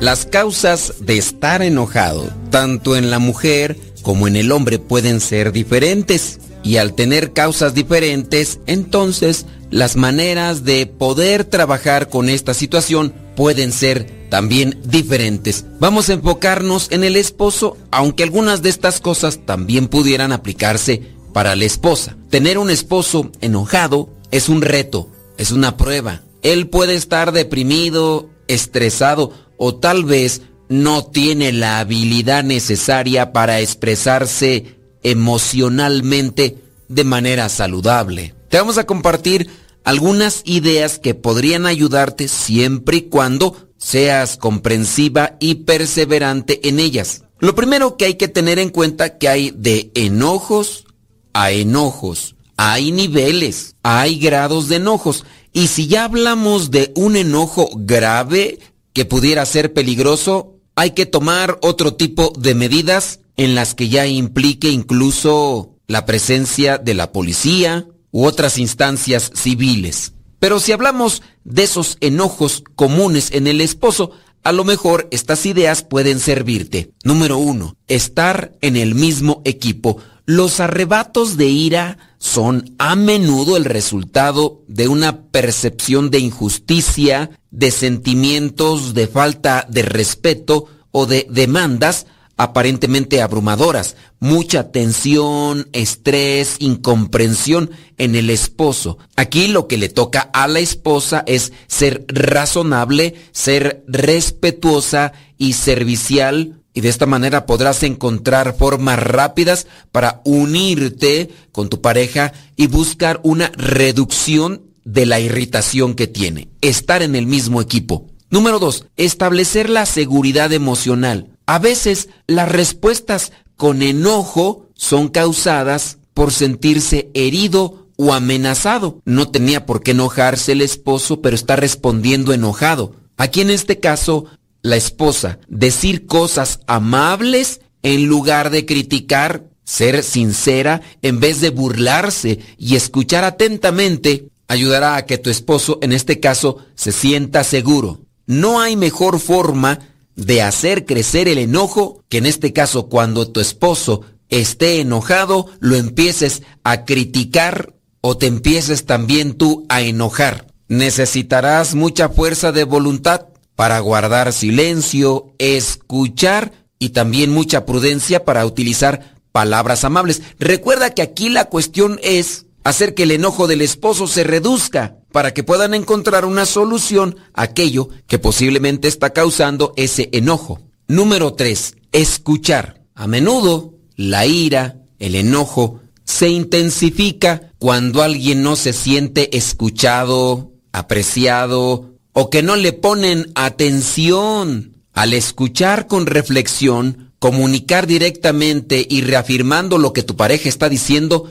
le ayudará a sentirse comprendido. Aquí aplicamos eso de escuchar asertivamente. Número 4. Enterrar las armas. Muchas de las parejas, muchos de los esposos, cuando se han dedicado a conocerse bien, conocen los puntos débiles de su pareja y pueden fácilmente decir un comentario hiriente. Como sabes qué es lo que le enoja, te viene a la mente rápido decirlo para que se enoje más. O como en una forma de venganza, cuidado con ese tipo de pensamientos. Sobre todo cuando el cónyuge está enojado. Es posible que quieran defenderse o pueden llegar a pensar que los ataques verbales que le están haciendo a su esposo están justificados porque él fue el que comenzó la pelea, la discusión.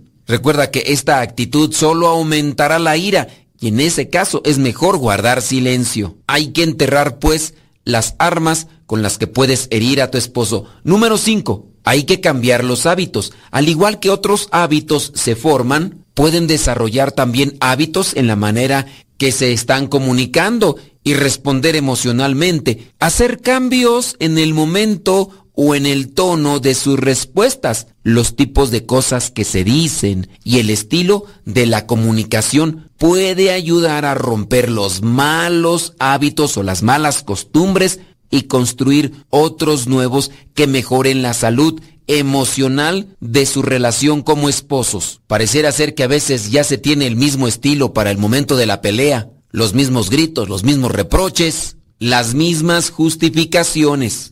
Número 6. Sean compañeros. Tu pareja, tu esposo, es tu par, es tu amigo, es tu compañero de equipo. Esposa, no actúes como su mamá. No le hables a tu esposo como si fuera un niño, ni lo regañes. Hay que compartir responsabilidades. Digan cosas en forma amable, no para herir, no para molestar. Si a ti ya te enojó el enojo del esposo, no le respondas de la misma manera, porque no se apaga el fuego con más gasolina. Para eso se tienen que conocer y saber cómo actuar. Número 7. Guarden su distancia, pero no se distancien. La relación más importante es entre esposo y esposa.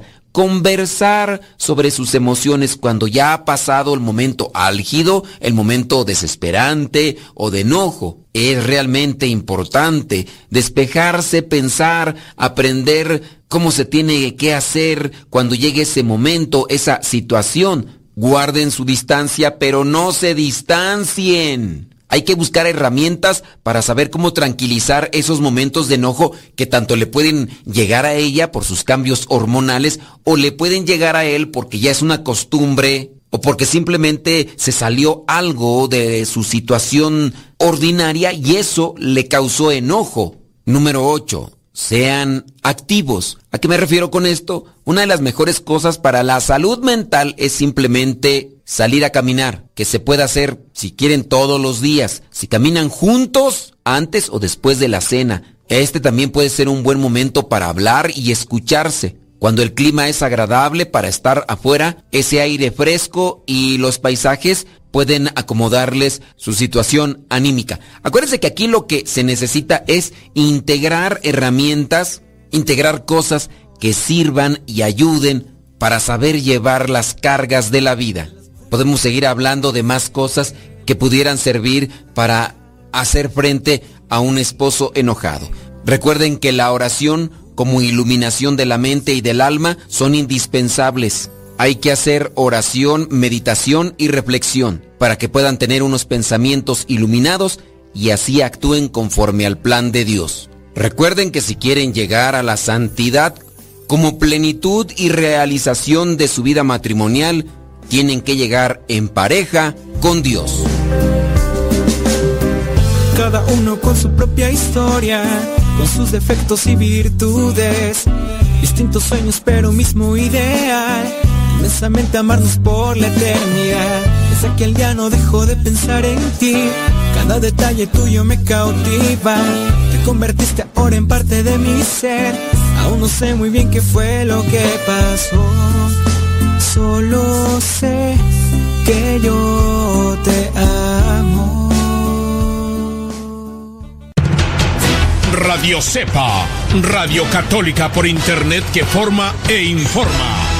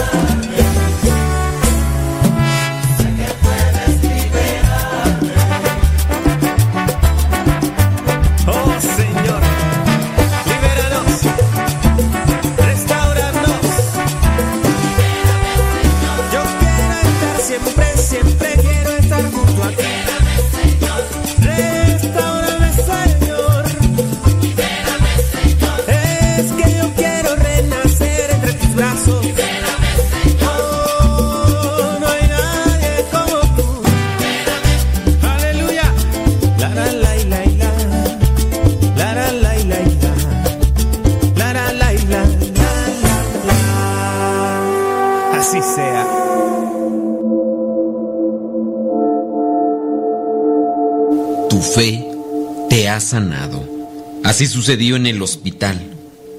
Lloraba el abuelo, abatido de sufrimiento en la sala de espera de terapia intensiva. Es que su nieto, de 14 años, moría tras el accidente de motocicleta que le destrozó el cuerpo. Tan pronto como fue llevado del siniestro a la sala de urgencias, los médicos le efectuaron las maniobras extremas que llaman de resucitación para mantenerlo con vida. Así de grave estaba, con precarias posibilidades de sobrevivir. Entretanto, los padres del muchacho eran informados del accidente. Al otro lado del teléfono, todo eran palabras de ofuscación. Pero ¿cómo? No, no a mi hijo. Ahora, estaban allí, sin saber si su hijo estaba vivo o muerto, dentro del quirófano, donde el neurocirujano lo operaba para detener el sangrado dentro del cráneo. Tres horas de angustia hasta que lo pasaron a terapia intensiva con la cabeza cubierta de vendajes mientras el médico informaba a los familiares que su condición era crítica, pidiéndoles no despegarse de allí. Eran las dos de la mañana. El hospital estaba sumido en silencio y penumbras y en sufrimientos. Pasaron cuatro días sin que aquel muchacho recuperara la conciencia. Todo el reporte que sus papás recibían era un lacónico, está estable, pero nada más. El quinto día fue catastrófico para la condición del paciente. Sus signos vitales se abatieron y entró en agonía. Esa tarde le colocaron un respirador mecánico como única opción para mantenerlo vivo. Cuando yo pasaba visita aquel día, percibí como espeso pesar, casi palpable en el ambiente, el dolor que causaba aquel panorama clínico. Me detuve a acompañar a la familia de aquel muchacho y preferí no hablar. Pero el señor, el abuelo, sí habló. Sé cómo se sienten, dijo a su hijo y a su nuera, porque estaban llorando. Les dijo, yo también sufro los médicos hacen lo posible por salvar a mi nieto. A nosotros lo único que nos queda por hacer es orar, pedirle a Dios que lo sane y confiar en Él. El abuelo, al decir estas palabras, sollozaba, mas saliendo de sí, alentó a sus hijos diciendo, estamos en tormenta y sentimos hundirnos, pero Dios lo puede todo. No perdamos la esperanza. No nos desesperemos. Mas los papás sí se desesperaron. Y con razón. Pues a pesar de tantas rogativas y todos los esfuerzos de los doctores, aquel muchacho seguía sin cambio favorable en su condición. Si acaso una noche, cuando la enfermera de turno notó que movía el pie como defendiéndose del dolor que le causaba una aguja que tenía insertada en el tobillo. La mañana siguiente, el muchacho abrió los ojos y por primera vez balbuceó unas palabras. Llevaba nueve días en terapia intensiva. Me duele, murmuró el muchacho. Horas más tarde, él pudo reconocer a su hermano y luego a sus padres. Mis boletos, papá. El papá no sabía de qué boletos hablaba su hijo, ni tampoco le importaba. Lo que sí le importaba es que ya pronunciaba palabras y aquello lo alegró, inundándolo de optimismo. Esto que relato pasó hace algunos meses. Ahora, tras los tratamientos de reactivación progresiva, el muchacho accidentado recobra poco a poco su vigor y se muestra entusiasta y alegre. Entre los médicos, extrañados de tal recuperación, no faltó alguno que comentara que aquel caso había rebasado las expectativas clínicas basadas en los libros y en la experiencia. El día que referí al abuelo lo asombroso de la nueva salud de su nieto, él me contestó, yo tenía mucho miedo de que mi nieto muriera cuando lo entubaron para que pudiera respirar. No sé si recuerde, doctor, pero usted me invitó a que fuéramos a orar a la capilla del hospital, mientras los médicos hacían junta por el caso de mi nieto. Durante esas horas mi confianza en Dios se tambaleaba, pero oré, suplicándole con todo mi corazón y toda mi fe. Y mire usted cómo mi nieto empezó a salir de aquel estado de coma. Después dijo el abuelo, Dios nos obró el milagro de rescatar a mi nieto de los brazos de la muerte, doctor. Lo demás lo siguen haciendo ustedes. Luego concluyó, sonriéndome casi con beatitud. Doctor, los milagros existen. ¿De veras? Aquí yo tengo uno, doctor. Mi nieto. Así medité en este caso. Yo nací a mi vida de médico como científico, educado a creer solamente en lo demostrable, lo que se comprueba por deducciones y razonamientos que llevan a conclusiones fundamentadas. Después, la vida y los años de ejercicio profesional me enseñaron que la ciencia resuelve la enfermedad solo en las alteraciones orgánicas propensas a responder al tratamiento médico, pero no en lo que el ser humano tiene de sentimientos y de creencias. He visto innumerables curaciones, como en este caso de este muchacho, que sobrepasa el efecto esperado de los recursos médicos y quirúrgicos aplicados al paciente. La pregunta es, ¿qué factor obra en ellos? La respuesta debe estar en otra dimensión más allá de lo orgánico, lo científico y lo técnico. Esa dimensión se encuentra en el interior del enfermo, allí donde Dios habita con su poder sanador. Por eso sostengo mi convicción de que muchas personas, aunque incapaces de orar por sí mismas, son curadas a través de la fe de quienes suplican a Dios por ellas. ¿Cómo no recordar aquí a la cananea que imploraba la curación de su hija a Jesús? Mujer, qué grande es tu fe, que se cumpla lo que deseas, le dijo Jesús. También recordar a aquel centurión, acudiendo al Señor para lograr que su criado volviera a la salud. Dijo Jesús, yo les aseguro que ningún israelita he hallado una fe tan grande.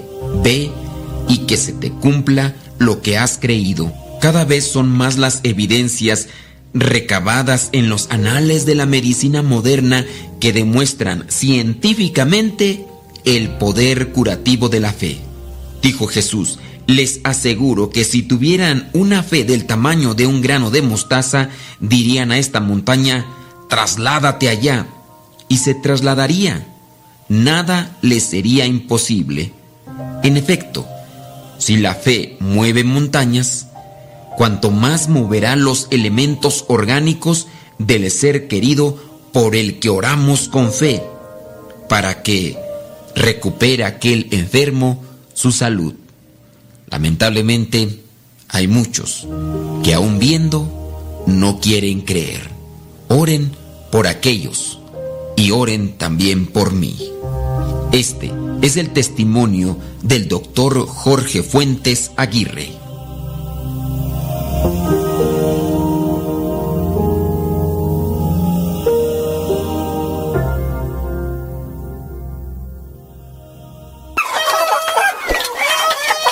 Alexa, pon Radio Cepa. Esta es Radio Cepa, la radio de los misioneros servidores de la palabra.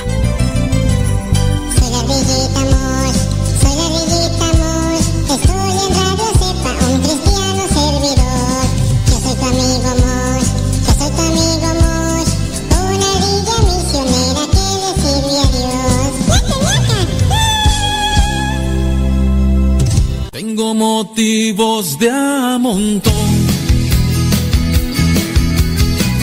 para ser feliz viviendo. Por ti dejé todo, no me queda nada. Hoy tengo más, nada me falta.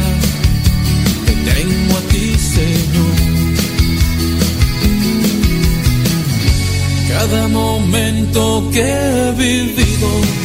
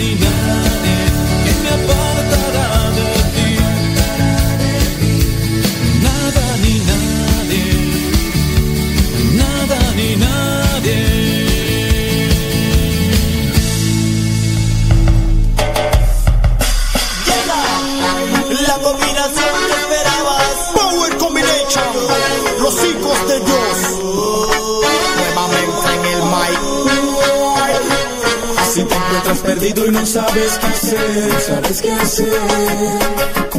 No te des por vencido y no pierdas la fe. Yo, Pon tu corazón en manos de Dios, en manos de Dios. Deja la maldad atrás y busca la salvación. Pon tu corazón en manos de Dios, en manos de Dios. Deja la maldad atrás y busca la salvación. Él te ayudará. Dios nunca te abandonará. Él te ayudará. Aunque no lo puedas ver contigo, siempre estará. Él te ayudará. Dios nunca te abandonará.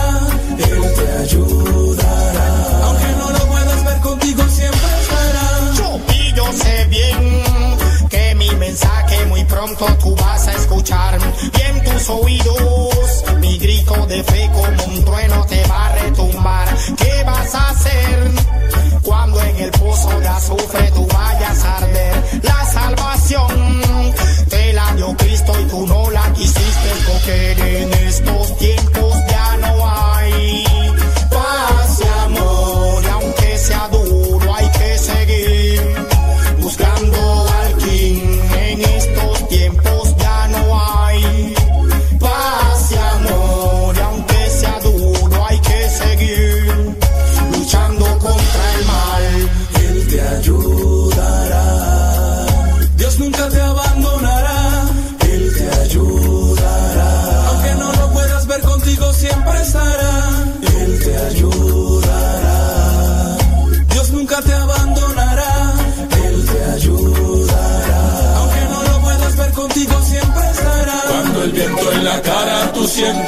es que Dios está en lo que piensas. Tu corazón brincará de alegría y serán mejores sus días. Cuando el viento en la cara tú sientas, es que Dios está en lo que piensas. Tu corazón brincará de alegría y serán mejores tus días.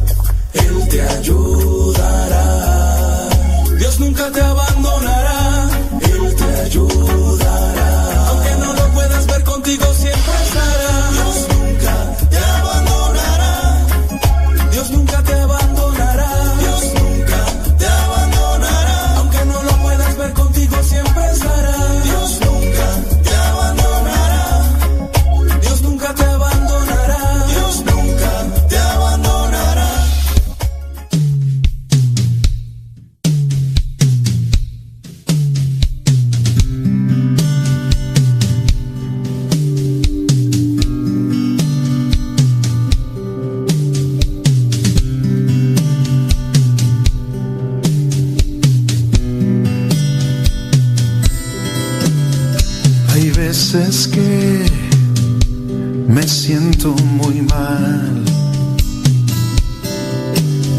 Enfermedad, es cuestión de moral. La duda y temor en mi mente están. Y siento que yo más no puedo caminar.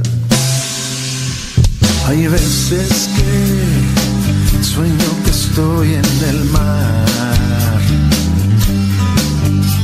sin que comer y sin compañía. Es donde despierto y puedo ver que junto a mí estás. Contigo podré llegar al final,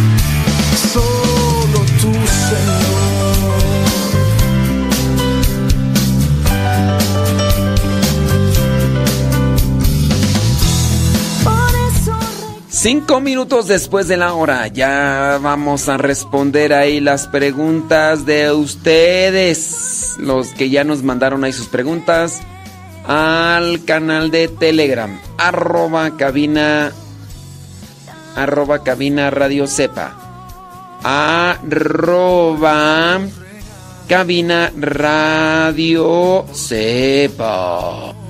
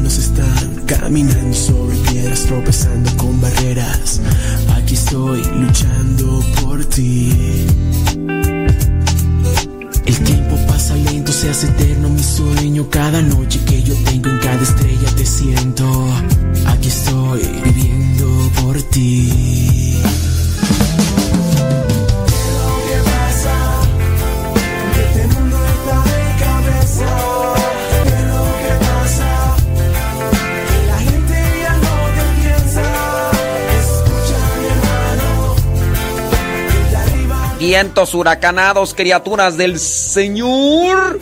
Bendecid al Señor. Vámonos, vamos. Saludos hasta Puebla. Allá está Chispita. Quién sabe si se, allá- se llamará así. Pero allá está Delicias Chispita, allá en Puebla. Allá la tóxica Fellita, ella sí se llama así. en Ohio, Gringolandia. Saludos hasta Cholula, Puebla. Francisca Cuatlacuatl. Allá en Cholula, Puebla. Gracias. Malena Nabor. Saludos hasta Cuitlapilco, Chimalhuacán, Estado de México. Gracias. Ándele. Eso, hay que seguir adelante. Saludos, Hermelinda García. ¿Hasta dónde tú? Sabrá Dios, no nos dice dónde. Hasta Morelia, Michoacán, ya está. Rosa Blanca está cubierta de pilares de oro y plata. Saludos al Kevin Ferni. ¿Qué onda, Kevin Ferni? ¿Cómo andamos? Saludos, déjame ver. Dice allá en Mezquitic, San Luis Potosí. Allá está Saraí Mora. Gracias. Qué bueno. Dice, gracias por su programa. Aprendo cosas nuevas. Mi esposo aprende más con las preguntas que hace la gente. Así que hagan preguntas. Y nosotros le respondemos. Saludos. Saludos a Ali Estrada hasta Creek, Arizona. María Poradec allá en León, Guanajuato. Saludos. Eh, se dice que tú- saludos al coro bajo el manto de María de Milwaukee, Wisconsin. Pero ¿para qué les mandamos saludos luego ni nos escuchan? Sí, mejor nomás mandarles saludos a los que nos escuchen. Siempre, ándele. Saludos, pues, hombre. Dice por acá, eh, ¿qué más tú? Ah, poco, mira nada más. Qué bueno. Saludos a, a Juliana, allá en Chinches Bravas. Saludos, Juliana. Aunque ella dice que no es Juliana, que es Jules. Pero estás en México, Juliana. ¿Para qué te haces? Sí, sí, sí, sí. Que dice que no quiere comer frijoles que porque se le va a olvidar el inglés que no sabe. Ay, ay, ay, ay, ay.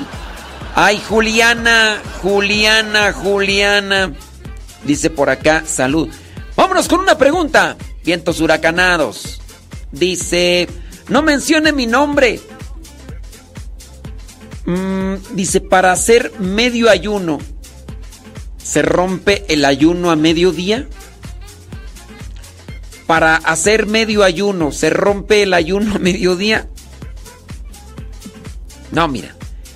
No sé si esto es lo que me quieres preguntar. Ahí te va. Hay dos tipos de ayuno. Ayuno parcial y ayuno total. Ayuno total es no comer nada en todo el día. ¿Ok? A eso se le llama ayuno total. Se le llama ayuno parcial al ayuno solamente dura- durante un rato. Si tú, por ejemplo, en la mañana no comiste absolutamente nada y después a mediodía le echas algo a la tripa, no se le llama medio ayuno, se le llama ayuno parcial. ¿Ya lo apuntaste? Ándale pues. Sí, sí, pues es que medio, es que medio ayuno. O un cuarto de ayuno, si nada más fueron dos horas o qué. No, pues yo ayuno nada más eh, en las noches. ¿Eso cómo se le llama? Ayuno de las noches. ¿Tampoco? Tampoco, pues uno tiene también ahí que, que revisar ahí qué onda con eso. Sí, va a decir ayuno de la noche, porque yo ayuno nada más en la noche cuando estoy dormido. Puede ser, no, no, no, no, ayuno de mediodía. Usted ya sabe, mande sus preguntitas.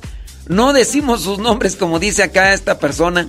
Saludos a Yolanda Morales hasta San Diego, California. Ándele. Poco, mira nada más. Saludos a Norma Soto, allá en el monte, California. Dice Elsa Díaz que no nos escucha. ¿Por qué no nos escuchas, Elsa Díaz? Válgame. Válgame el santo niñito. alabanza. Este es Irving Ignacio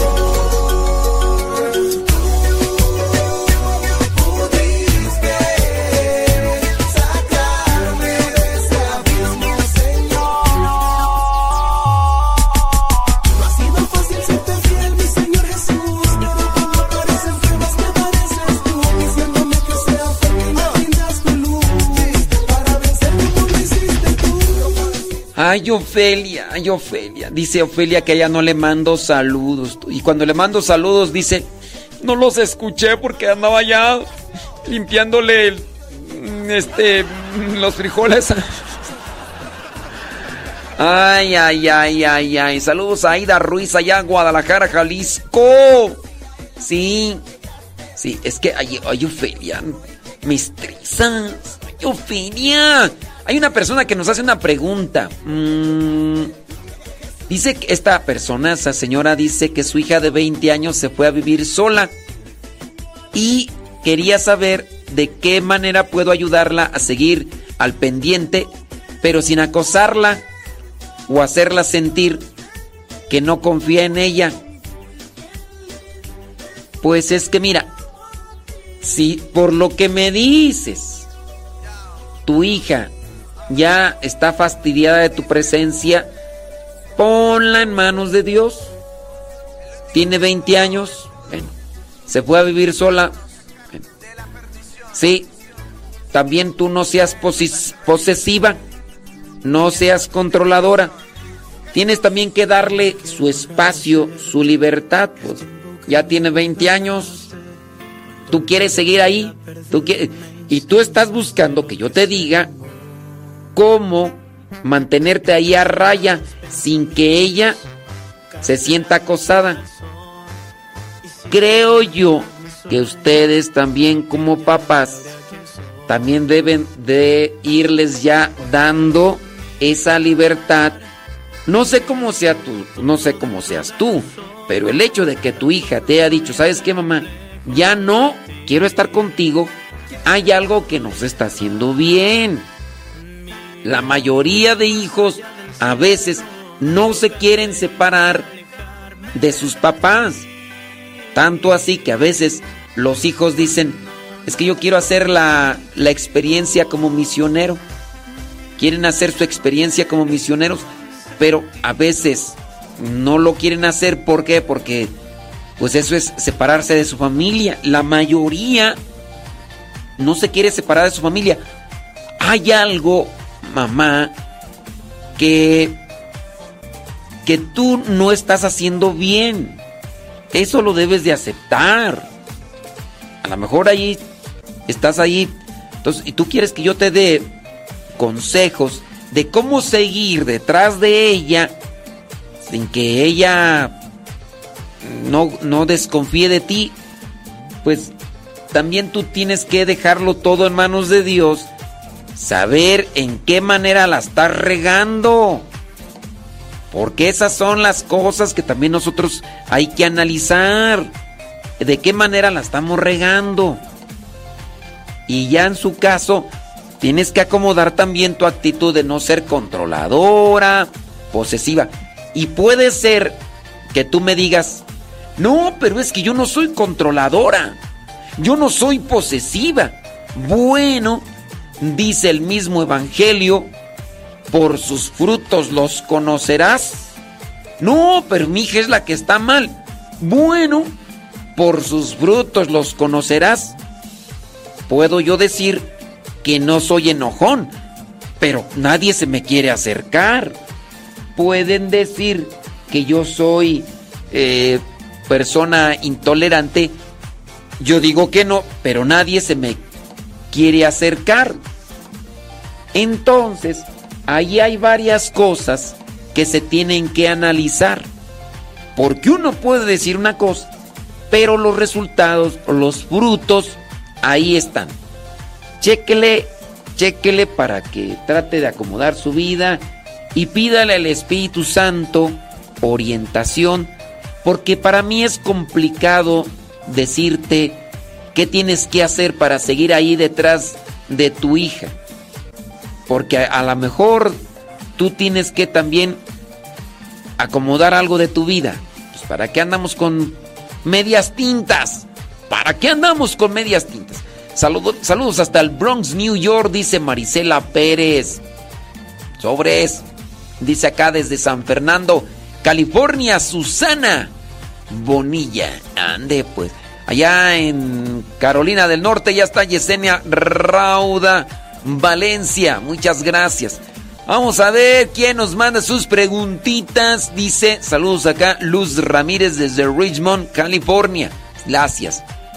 ¿Podría explicarme qué significa la piedra blanca que se menciona en Apocalipsis 2, capítulo 17? Dice, le gracias daré también una piedra blanca con un nombre nuevo que solo conoce el que la recibe. Mira, dentro de lo que es el libro del Apocalipsis, pues es una símbolo, eh, son muchos símbolos. Este, aquí tendríamos que ver qué, qué- qué simboliza el color blanco y también la piedra. No sé si ahí dice capítulo 2, vers no, Apocalipsis 2, capítulo 17. No, ya desde ahí estás mal. ¿Cómo que Ap- Apocalipsis 2, capítulo 17? Fíjense, Apocalipsis 2, capítulo 17. No, ya, ya está mal. O será tu capítulo 2, versículo 17. Pero por lo pronto, ahí está mal escrito. Déjame ver aquí si capítulo 2, versículo 17 habla de esa piedra blanca. Sí, es que hay veces que ustedes a lo mejor andan mal. Dice capítulo 2, versículo 17. El que tiene oídos, oiga lo que el Espíritu dice a las iglesias, a los que salvan. Sí. capítulo 2, yo estoy viendo Apocalipsis capítulo 2 versículo 17. Dice, a los que salgan vencedores les daré a comer del maná que está escondido y les de ah ya. Y les daré también una piedra blanca en la que está escrito un nombre nuevo que nadie conoce sino quien lo recibe. Mira, con relación al maná, aquí encontramos que es ese pan que se le dio al pueblo de Israel. Ese pan que se le dio al pueblo de Israel para que caminara por el desierto. Después aquí habla de una piedra blanca en la que está escrito un nombre nuevo y solamente lo va a saber quien lo recibe. ¿Quién puede ser este? ¿Qué nombre puede ser este que está escrito allí? El nombre del Cordero. Recordemos que Dios le dio a conocer al pueblo de Israel en una piedra lo que son las, los mandamientos. Moisés sube y Dios escribió en esas piedras sus mandamientos. Esta piedra blanca, el blanco, eh, símbolo de pureza, la piedra es Cristo, es eh, la piedra fundamental. Sin Cristo no hay iglesia. Es la primera piedra, es la piedra fundamental, la piedra donde, donde se hace la iglesia. Cristo es la piedra fundamental. Y ese podría ser el significado de esa piedra blanca, pureza, esa piedra que es Cristo, la piedra fundamental de su iglesia. Y ahí el nombre que está escrito puede ser. Esto, esto vendría a ser más o menos a una forma de interpretación lo que yo veo en este capítulo 2, versículo 17 del Apocalipsis.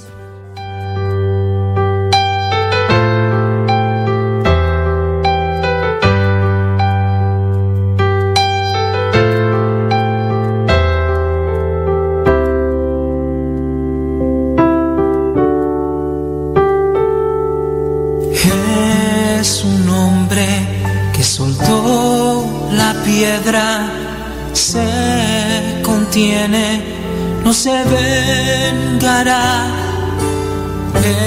Es un padre que abraza a su hijo, lo perdona, no lo golpeará. Es la gente que enciende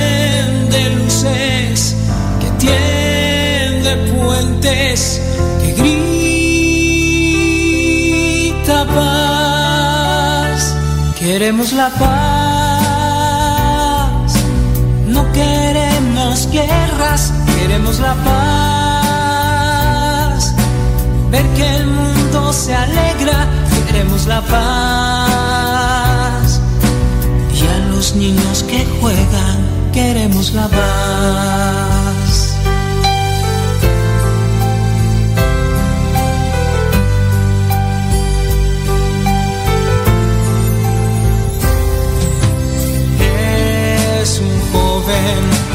Se detiene, que no se olvida de vivir, de amar.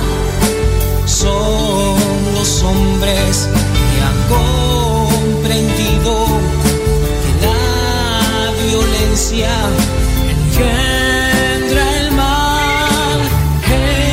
Es la fuerza de Shabarabaram.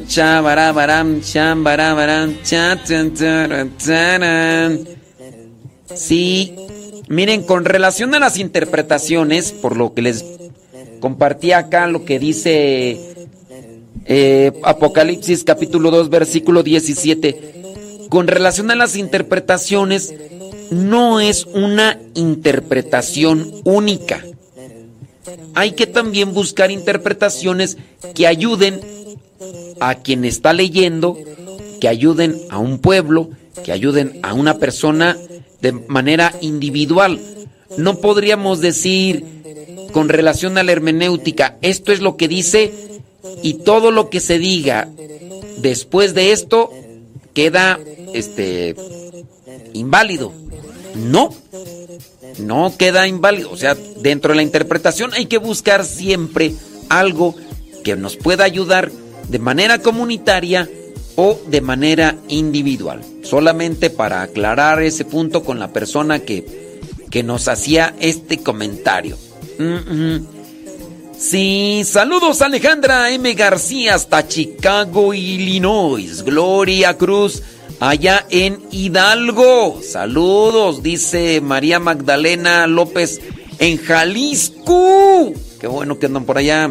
Dice por acá, bla, bla, bla, bla, bla, bla. Saludos, dice, desde Botel, quién sabe dónde. Manuel Mora, no sé dónde sea eso de Botel, Estados Unidos o qué. Anita Villarreal, allá en Virginia, allá en Estados Unidos. María Leonor Melendres, en Tampico, Tamaulipas. Órale, pues, déjame ver por acá. Mm, padre, me gustaría que me dijera el nombre de los cantos desde Pandel. Eh, Ana Zacarías, traes puro sueño, ¿eh? Traes puro sueño. Déjame ver por acá. Saludos. Dice. Lo escucho acá en Huetamo, Michoacán. Gracias. Muy bien. Por el Evangelio y por todo lo demás. Déjame ver otro tipo de preguntas. Dice, ella quiere más libertad y quiero que ella sepa que le tengo confianza. Ah, esto es con relación a la señora, pues, que dice que se le, que se le fue la hija. Ella quiere más libertad. Tú quieres que te tenga más confianza. No la presiones. No la presiones. Tú también tienes que darte cuenta que ya tiene 20 años. No puedes estar haciendo que tu hija viva bajo una urna de cristal. Yo entiendo más o menos lo que podría ser un amor de madre. Pero también ustedes, mamás, tienen que distinguir si ese amor es puro o es una obsesión. Hay cosas que ustedes a veces quieren así controlar, a veces hasta la respiración. Tú quieres que ella te tenga más confianza, no la presiones. No la presiones. Tienes que ser paciente. Tú andas buscando que te diga yo cómo estar ahí con ella para que para que ella te tenga confianza y, y estarla cuidando. No la presiones, mamá. Porque tú estás buscando una y otra forma de querer todavía seguir ahí sobres. Ella quiere más libertad. Hay cosas que no se hicieron bien contigo y por eso es que ella, tú quieres que te tenga más confianza. Para hacer que una persona te tenga confianza, no debes de presionar, manipular o controlar. Para que una persona te tenga confianza, no debes traicionar la confianza que depositó en ti. Si ella no te tiene confianza, algo no hiciste bien, mamá. Algo no hiciste bien con tu hija de 20 años y por eso ya se cansó y dijo, ahora es cuando y me alejo. Tú quieres que te tenga confianza, pues tú debes tenerle confianza a ella. No puedes estar detrás de ella como si tuviera, como Juliana que tiene 3, 4 años, aunque habla como si tuviera un año, ¿verdad? Pero Juliana tiene 3, 4 años, o quién sabe cuántos, ¿verdad? Pero habla como si tuviera un año. No puedes estar detrás de tu hija de 20 años como, como si tu hija tuviera esa edad de 3, 4 años. No puedes. ¿Quieres que te tenga confianza? Sé paciente. Cuando te venga a platicar algo, no empieces a aconsejarla cuando no te ha pedido un consejo. Porque ahí están, son muchas cosas que podríamos trabajar en lo particular. ¿Cómo podríamos trabajar en lo particular contigo, mamá? Primero escuchando a tu hija. Yo aquí podría decir, para darte un consejo certero, claro y directo, yo tendría primero que escuchar a tu hija de 20 años, que me dijera, padre, mi mamá es así, así, así, así, así, así, así.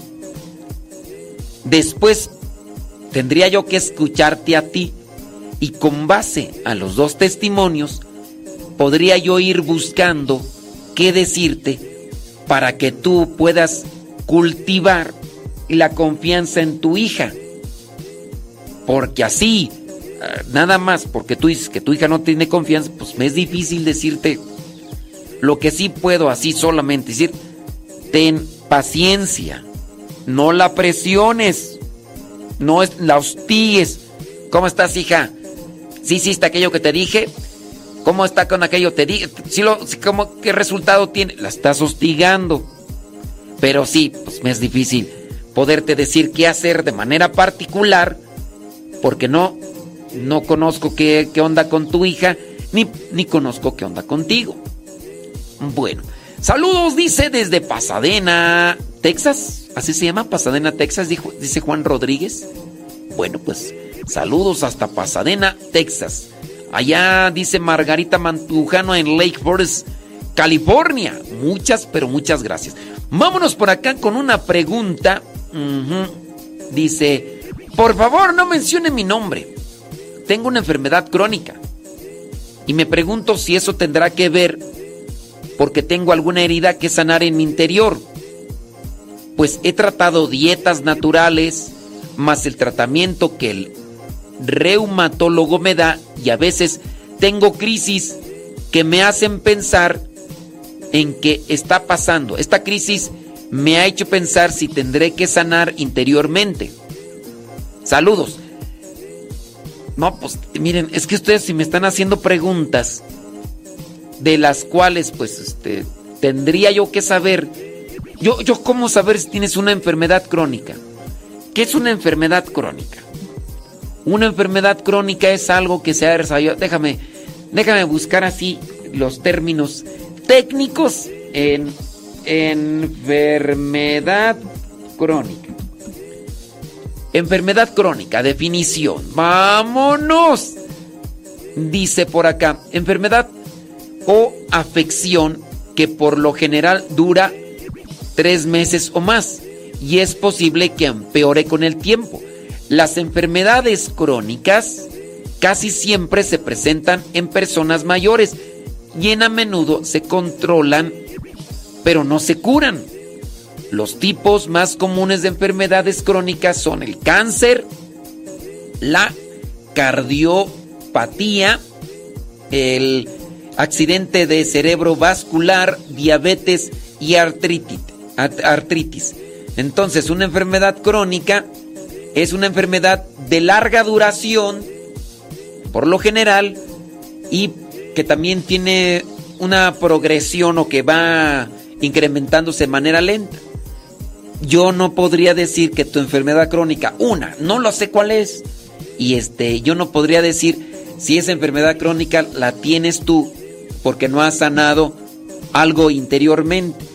Cierto es que si nosotros estamos mal interiormente, hay algo que también nos puede estar afectando con relación a nuestra salud en el organismo. Y pues si no, no podría yo decirte si por no sanar interiormente estás padeciendo eso.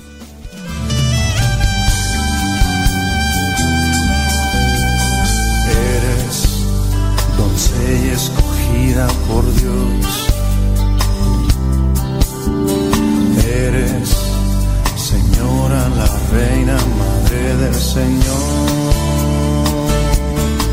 Eres tú, dulzura que abraza el bien, ternura que hace florecer en las almas bondad y humildad. Eres tú, nuestra madre, regalo de Dios, que por meses tu seno llevó la alegría de la salvación. Virgen, sensible, apacible, eres virgen, María auxiliadora, eres linda, consoladora, intercesora, eres tierna, adoradora del bien dadora eres tú. Eres tú, nuestra madre modelo de amor, flor que el cielo se escogió, pues la aurora de ti nació. Eres tú,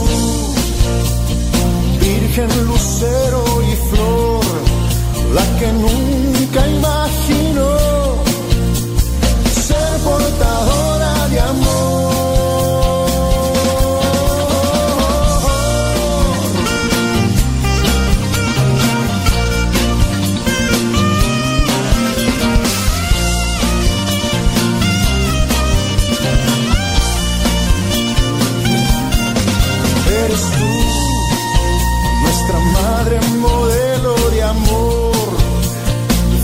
el cielo se escogió, pues la aurora de ti.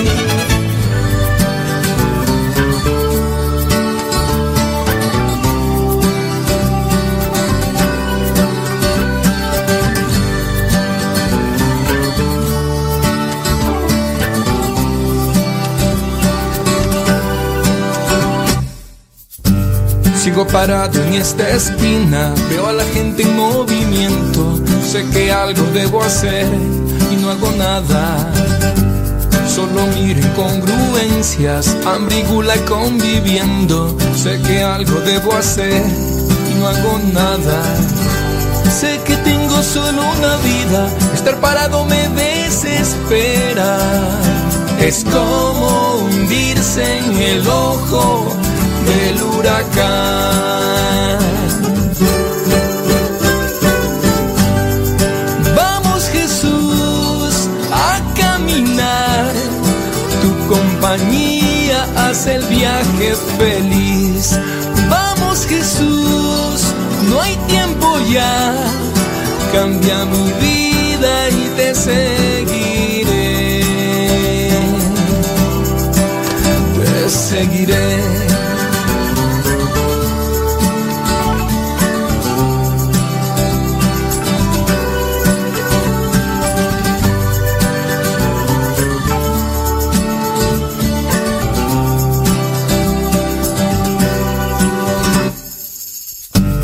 Quiero cambiar al mundo entero y no cambio ni en mi casa. Sé que algo debo hacer y no hago nada.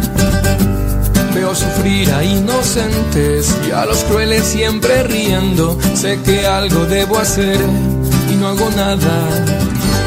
Y sin embargo pasan los días y yo no rompo estas cadenas. Es como hundirse en el ojo del huracán. Vamos Jesús a caminar, tu compañía hace el viaje feliz. Vamos Jesús, no hay tiempo ya, cambia mi vida y te seguiré. Te seguiré.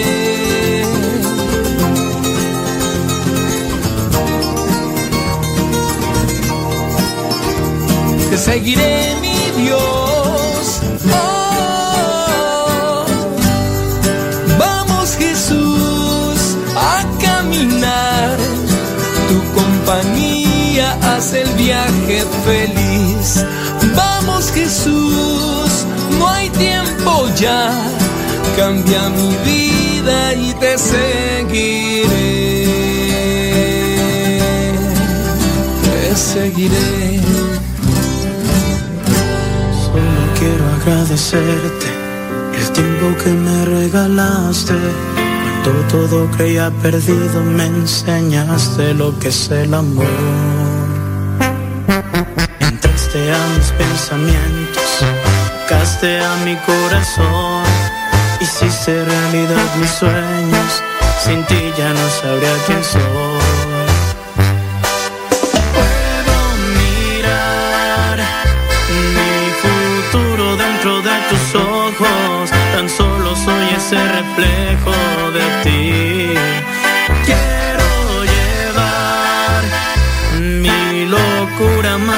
Del cielo. Tocarte y nunca alejarme de ti. Cuando no estoy contigo,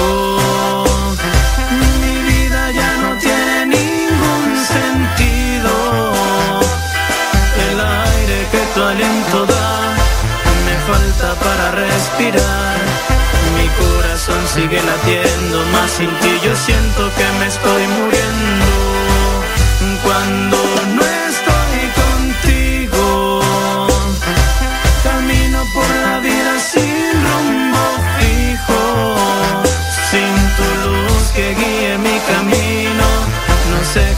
pasará conmigo, seguir ya no sería una opción. Mi alma moriría de frío.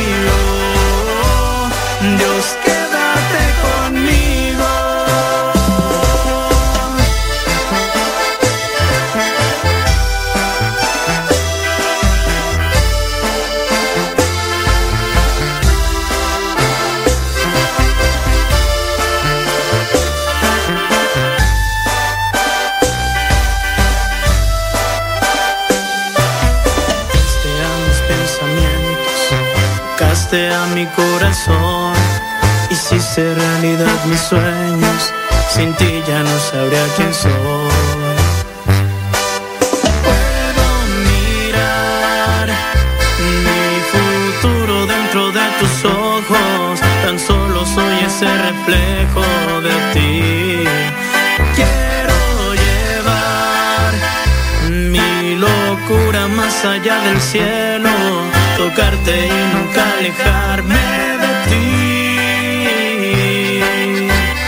Cuando no estoy contigo, mi vida ya no tiene ningún sentido. Después de las 12 del mediodía estaremos respondiendo estas preguntas que nos llegaron.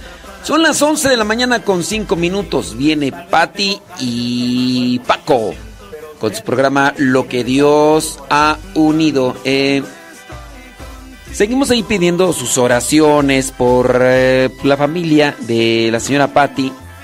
Recordando que eh, doña Lupita, la mamá de la señora Patti está pues está enfermita, ya es grande y pues están dentro de esta situación de cuidado y atención por algunas cosas que le han ido descubierto, descubriendo en su, en su organismo. Y, y, bueno, solamente nos queda, pues sí, este, ellos atenderse dentro de lo que es el cuidado de salud y todo. Y nosotros pues, pedir, pedir a Dios oración pedir a Dios bendición por ellos para que se manifieste en la vida y el cuerpo de la señora Lupita y también pues en la, en la familia para que mantengan fe y mantengan esperanza. Así que vamos ahora a escuchar a Patti y Paco con el programa Lo que Dios ha unido. Este programa ha quedado ahí guardado en el canal de YouTube Modesto Radio y en Facebook. En Facebook y en YouTube Modesto Radio por si después lo escuchan, pues saludos a los que escuchan la grabación después. Moriría de frío. Dios, con